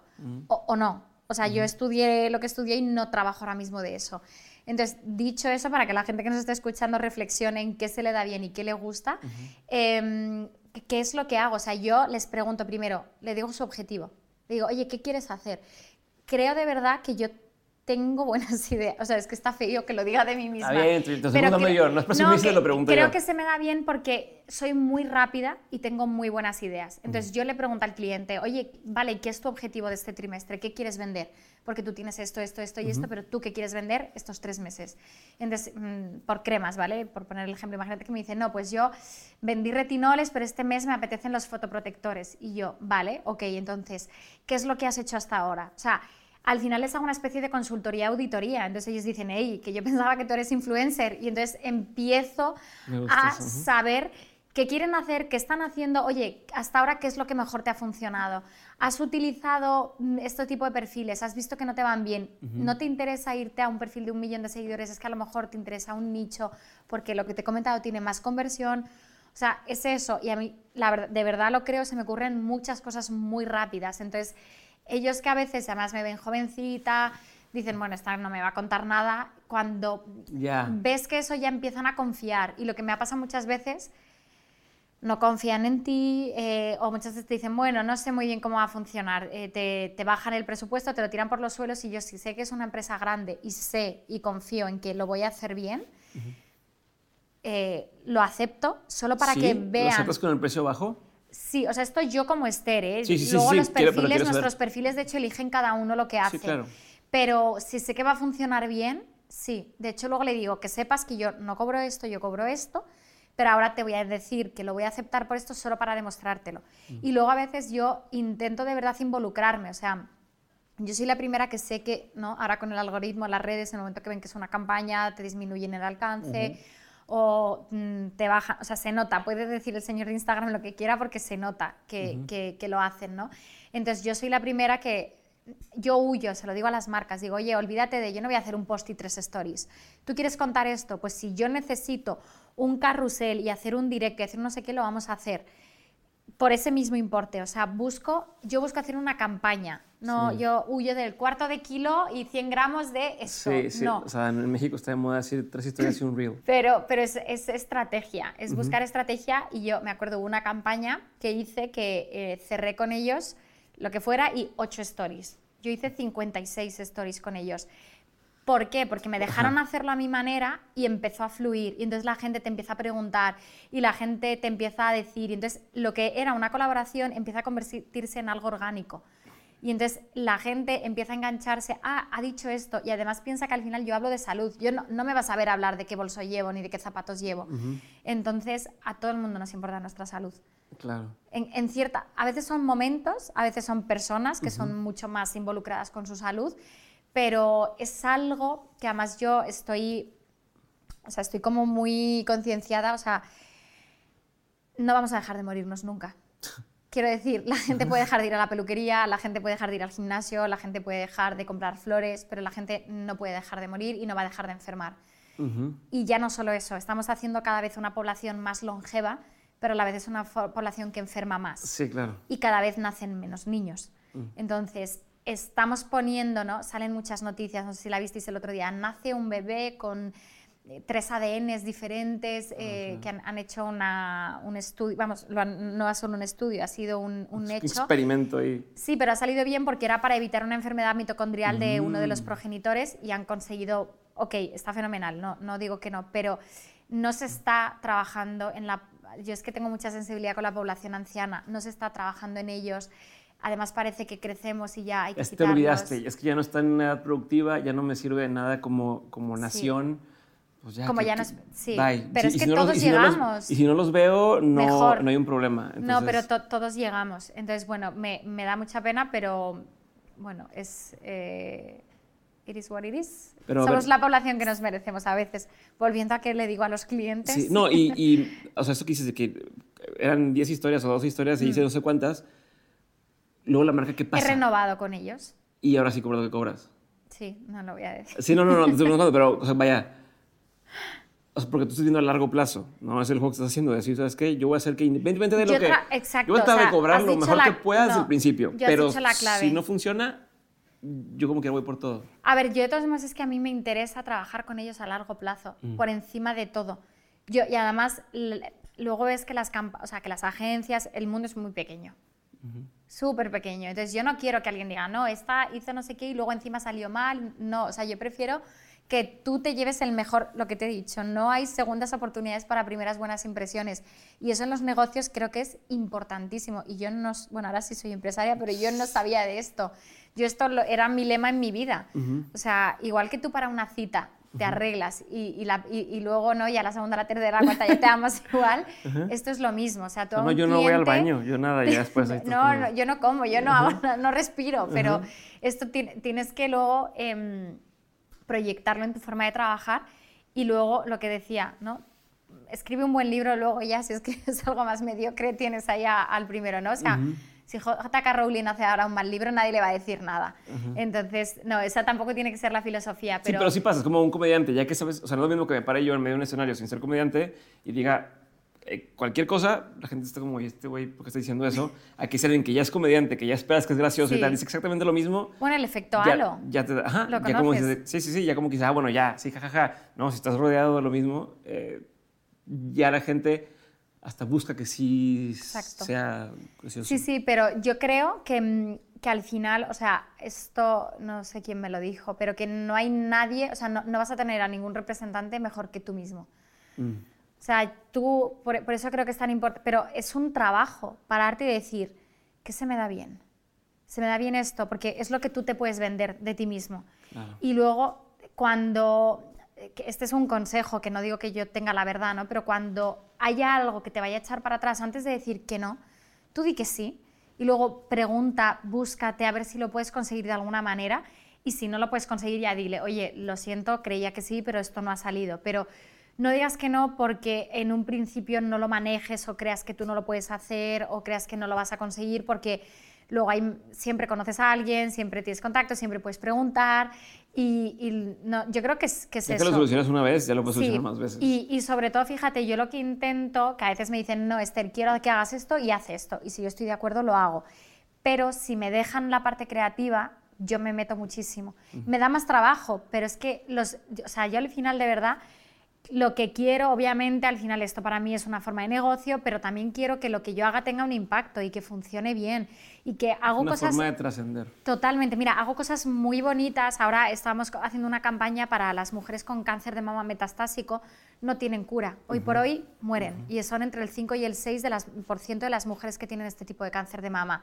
Solo se puede hacer con ellas el acompañar en, en este momento de la vida y que tengan la mejor calidad de vida.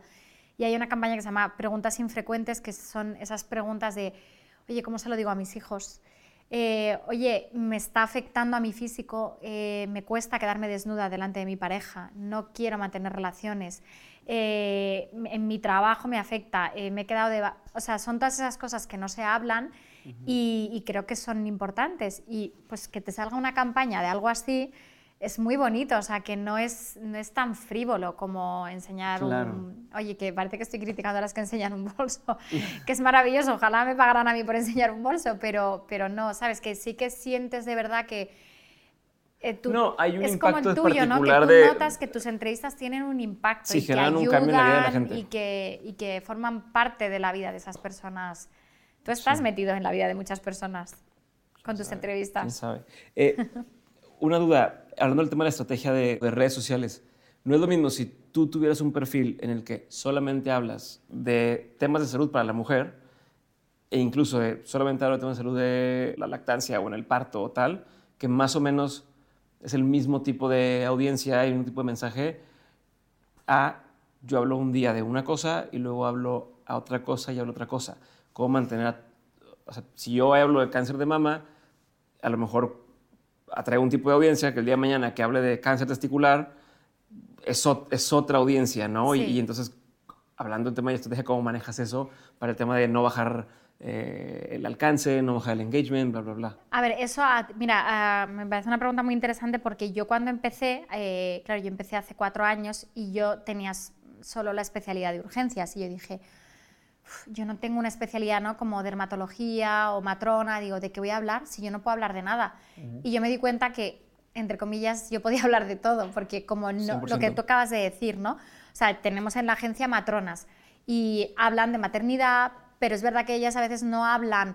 Sale una noticia interesantísima de tal y dicen, no, tía, yo aquí no me voy a meter porque yo no me presento como una especialista en este. Yo no soy especialista de todo, ni mucho menos, pero al final eso lo que me ha permitido precisamente es abordar temas súper, súper diferentes. O sea, yo hoy te puedo hablar de, además yo intento muchísimo hacer temas de actualidad sí. y muchísimo hablar de salud en general. pero eso sí me queda claro, me queda claro que tú tienes la posibilidad de, de todo, pero hablando como del, de la forma en que funciona, es como decir un canal de YouTube. ¿no? O sea, si yo en, en el canal de Dementes Podcast sí un día pongo un podcast, pero otro día pongo un video musical, pero otro día hablo de... Es, más difícil mantener un cierto tipo de audiencia y educar al algoritmo de, ok, aquí me escucha la gente de esta edad que le interesan esos temas y qué tal, ¿no? Eh, como bien dices, en, una misma cuenta, o sea, no, no en, tengo varias opciones, en una misma cuenta, manejar varios temas, se puede volver complejo para decir cómo hago, saber si, si hablamos de cáncer de mama, y, tantas mujeres te contestaron, te dijeron, me siento identificada, tal, tal, tal. Al día siguiente hablas de cáncer testicular, esas mujeres interactuarán o no van a interactuar. entonces, y como tú lo ligas al lado de negocio, ¿cómo, le o sea, ¿cómo sabes le vas a decir al, al, cliente, bueno, mira, más o menos vamos a hacer esto? O, o tú sabes que tengo que meterle esto para que como quiera, aunque no le esté hablando a este tipo de audiencia que tengo en la misma cuenta, respondan y interactúen. No sé si me estoy explicando sí, sí. un poco. A ver, yo es que te voy a decir que yo no tengo ese problema, pero, o sea, por ejemplo, las, las, los perfiles que tenemos que son muy específicos, sí se ven de eso, ¿no? Y a veces sale una noticia y dice, ay, yo no voy a hablar de esto porque, no, al final las matronas decían, el COVID, pues voy a hablar de las embarazadas y el COVID. y, ¿sabes? O sea, siempre buscaban el link para hacerlo. Pero fíjame, a, em, a mí me, me pasa todo lo contrario. De hecho, la gente quiere que hables de muchas cosas diferentes. Al final estás en salud. Yo entiendo Sí. lo que tú me preguntas, pero Sí. lo bueno es que somos cortoplacistas y queremos, o sea, a mí me interesa hoy esto, pero a lo mejor mañana lo otro, lo otro, lo otro, lo otro.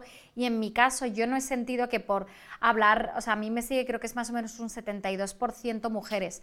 Yo no he notado que porque un día me ponga a hablar del cáncer testicular, que lo he hablado, o de la hipertrofia benigna de próstata, de repente me han dejado de seguir, ¿no? Me dicen, ah, qué interesante, porque todo el mundo tiene un padre, todo el mundo tiene un hermano, todo el mundo tiene un tío, todo el mundo... Entonces, no, no me ha resultado difícil, todo lo contrario, de hecho, me ha hecho crecer. O sea, yo de hecho al principio la cuenta era para estudiantes, para gente, pues era más técnica, hacía apuntes, hacía esquemas, hacía infografías de estudio, pero de repente una chica, me acuerdo, una abogada que me escribió y me dijo, Jo, mi padre tenía diabetes y nunca he sabido exactamente qué era, no sabía que había dos tipos, no sabía cómo funcionaba, no entendía eso del páncreas, no entendía lo que tú has dicho, algo tan sencillo como la resistencia a la insulina, no es tan obvio que la gente lo sepa. Entonces de repente empezó a seguirme gente que no era ni siquiera del gremio, todo lo contrario. Entonces yo creo que al final piensa, yo hago cosas muy cortitas, o sea, son contenidos, no es, la gente lo consume más fácil A porque veces es más, a es más difícil agarrar toda esa información. y Ah, es ponerla en horrible. O sea, que- al- igual estás una semana leyendo papers de investigación para decir que 60 segundos para que sea lo más actualizado, con la mayor evidencia científica, que no haya Exacto. ningún estudio que diga lo contrario, que sí, es, es complejo, es verdad que es complejo. O sea, si no, ojalá yo publicaría mucho más, pero no me da tiempo. ¿Cuál ha sido este el peor consejo que te han dado? Te cambié tema por completo. Mm. Que si lo sueñas, lo vas a conseguir. Es el peor consejo que te han dado. Mm. ¿Por qué lo crees? porque creo que no es verdad. O sea, y ahí es donde está la frustración. Eh, creo que que tú no consigas algo signifique que no eres bueno o signifique que no vales para eso o signifique... O sea, yo soy un poco hater de eso de si lo sueñas, lo vas a conseguir. Bueno, hay veces que no y no pasa nada y no eres un mal profesional, no eres una mala persona y no eres un fracasado. Ok, Entonces no, no soy defensora de ese consejo. Perfecto. ¿Cuál ha sido uno de los mejores consejos que te han dado? Me han dado muchos. Decir sí. En general, decir sí a las cosas. Luego ya hay tiempo de decir no. Eh, ¿Qué es algo que la gente no sabe de ti y que si supiera le sorprendería? Que soy, a ver, es que lo que te decía, soy muy bromista, muy alegre y digo palabrotas. O sea, yo normalmente Mm, Pues te has aguantado bastante. soy muy correcta. Sí, públicamente, mira, mi socia me dice siempre, si te conocieran de verdad, y sobre todo porque además hoy estoy súper distendida, nunca he hablado de religión, nunca he hablado, o sea, contigo, aunque no lo creas, he sido súper tal. Y, y sí que intento, a veces me, me- me agobia tanto la exposición que tengo un personaje creado de eh, ser políticamente correcta, ser, sí, y soy para nada, o sea, estoy siempre haciendo el tonto, soy súper alegre, O sea, el humor negro, sí, Sí, me encanta el humor ajá, negro, ya. sí, sí, pues no, no significa que lo vas a decir en público, pero, pero lo puedes. ok. sí, sí. Eh, libro, película, documental o serie que haya marcado un antes y un después en tu vida o en tu forma de entender el mundo. No tienen que ser todos, pero sí que hayan marcado esto. La gran belleza, ¿Qué es eso? una película. ¿A la vida es, no, la es bella? No, La gran belleza. que luego aquí le ponen nombres bien raros, ¿eh? Pero, No, no, ¿cuál- no, se de? Sorrentino. Ah, no la conozco. Tienes que verla. Soy estúpido porque ese güey es famoso. O sea, ok. ¿Por qué? Ajá, sí, ¿por qué? ¿Por qué te impactó esa o por qué te quedó tan marcada? Eh, no, no, no sabes nada de esa película. Vale, pues eh, se va de Roma y realmente es- Roma es el propio protagonista de la, de la película, ¿no? Eh, hay como personajes, es que no te la quiero desgranar, pero hay como personajes muy dispares, hablan del disfrute de la vida, de todo, ¿no? Del desenfreno, de qué queda después de todo eso Mm. y de un poco de qué es lo importante en la, en la vida. Entonces, o sea, cosas que yo me horrorizaban, de repente dices, oye, relájate, que no es tan importante.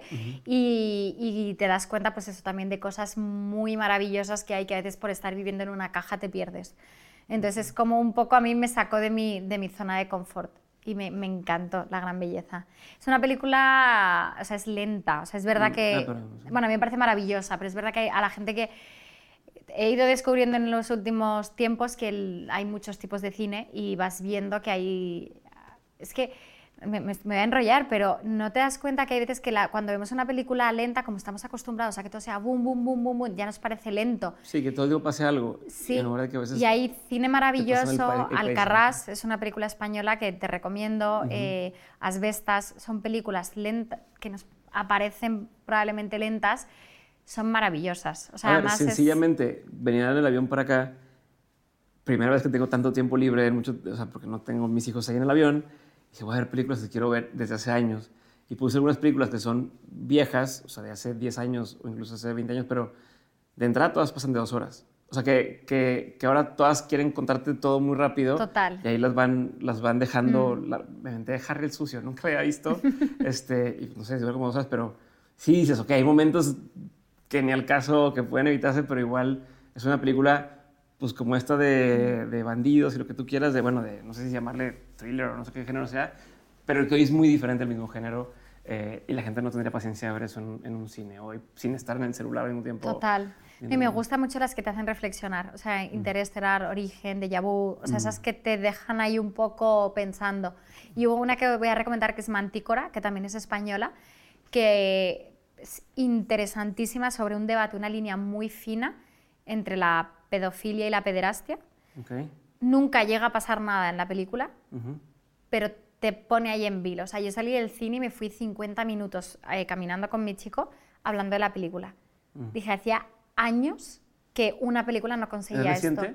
Sí, sí, sí. Lo que pasa es que aquí en España no ha salido como, es como un cine alternativo, o sea, que no ha salido en las grandes salas. También entiendo que a lo mejor por el que era peculiar, pero maravillosa. Se llama Mantícora y es eh, espectacular. Perfecto. Te pone en un debate interno importante. Lo, lo voy a, lo, voy a, lo voy a buscar a ver si puedo verla, porque como dices, a veces es difícil encontrar las películas. A ver, Esther, te voy a hacer dos preguntas más. ¿Qué lección o cuál es la lección más memorable que te han dejado tus padres? Pues, o sea, para mí la familia. O sea, la importancia y el valor de la familia. Para mí es importantísima la familia. Entonces, te diría que, que eso, que el, el- el respeto a mis hermanos, el pase lo que pase, intentar eh, querernos y seguir unidos y sí, la importancia de la familia. Perfecto. Dije que dos preguntas, pero una, una más que quiero hacerte antes de la última. ¿Cómo te organizas? O sea, ¿cómo organizas tu día normalmente? ¿Cómo es? ¿Qué herramientas usas o, o cómo priorizas para tu semana eh, o para tu mes o para tu día? Bueno, de- lo que te voy a decir rompe todo lo que hemos hablado en la conversación, pero soy un poco procrastinadora, eso es verdad. O sea, apuro hasta el último momento, pero siempre en tiempos. O sea, nunca llego mal a los sitios, Ok. o sea, siempre cumplo. Eh, pero sí que lo que hago es priorizar, o sea, lógicamente priorizar lo más importante, priorizar lo que tiene más consecuencias si no lo entrego y luego, em, o sea, es que a mí no me importa, eh, o sea, muchas veces me- no me importa irme a dormir tarde, pero entrego lo que he hecho. O sea, quiero decir, siempre, siempre, siempre cumplo. Organizarme. O sea, es lo que te decía, no me voy más tarde de la una a dormir nunca, siempre estoy antes, pero bueno, como tarde, tarde, cuando hay Masterchef, sí que es verdad que me quedo a verlo. Eh, y luego madrugo. em, o sea, yo soy de que yo, me- si te- empiezo a trabajar a las 9, yo me puedo levantar a las 9 menos cuarto. O sea, 9 menos cuarto, me lavo la cara, hago un café, estoy sentada y me puedo conectar a una reunión y estoy Ya, y estás lista. tan Sí. genial. O sea, yo me despierto así, yo soy de las que tiene una alarma y salgo como un resorte de la cama. Mm. Y no duermo siesta, eh, que eso me gustaría hacerlo, pero no es posible a día de hoy. Y, y me organizo, no sé, te diría que es que me organizo muy bien. Sí que utilizo eh, el calendar, o sea, llevo toda mi agenda, me la lleva de hecho mi socia Paz. Eh, utilizamos Notion para la sí. parte de la creación, sobre todo de contenido. Em, fíjate, una cosa que hago, yo tengo un calendario de todos los días internacionales, de todo lo que tiene que ver con la salud. Enfermedades o días de lucha contra alguna enfermedad o día de... eh, Sí, todas las posibilidades. o sea, todo. Hay veces que no me da tiempo a nada, pero yo lo tengo ahí en mente porque eso siempre sabes que funciona muy bien. Em, y no, no- o sea, tampoco tengo una fórmula mágica. O sea, como he aprendido a organizarme. perfecto. Digo, eso a mucha gente le puede dar paz también. Es decir, ok, Sí. no, está, no está, o sea, sí está organizada, pero no. No, no, no, Entonces no. es como, ok, sí, sí se puede. Última pregunta. De todo lo que has vivido, tanto en lo personal como en lo laboral, has tenido un montón de aprendizajes. Si tuvieras que quedarte con tres aprendizajes que quisieras tener siempre presentes, ¿cuáles serían? Tres aprendizajes. Mira, uno que todo pasa. Que todo pasa, sobre todo lo malo. O sea, cuando me, he sentido, lo que hemos dicho, ¿no? Se ve siempre lo bueno, pero no lo malo. Yo he tenido muy malos momentos en, eh, pasando por la pandemia, fallecimientos de familiares, eh, malas experiencias, todo pasa. O sea, no, no, mm, las cosas malas no van a durar para siempre y de hecho las cosas se olvidan y no pasa nada y puedes equivocarte una vez y la gente se va a olvidar mañana. O sea, que que, todo pasa, que no seas tu peor hater. O sea, yo hay veces que me escucho en mi cabeza y digo, madre mía, ¿cómo me estoy hablando a mí misma? Digo, no, a veces se meten conmigo y digo, pero qué ridículo si yo tengo mejores insultos para mí misma. O sea, qué tontería. No, no, que no seamos tan duros con, con nosotros mismos y que no nos comparemos. Mm. He dicho todo, no sé si lo he dicho bien, de de, no sé, positivos o negativos, pero que, que, no nos comparemos todo el rato con el de al lado porque no tienes ni idea de lo que está el de al lado, no tienes ni idea de lo que ha tenido él que no has tenido tú, de oportunidades que ha tenido él que no hayas tenido tú, de lo que está pasando él que estás pasando tú. Entonces te diría esos tres. Gracias.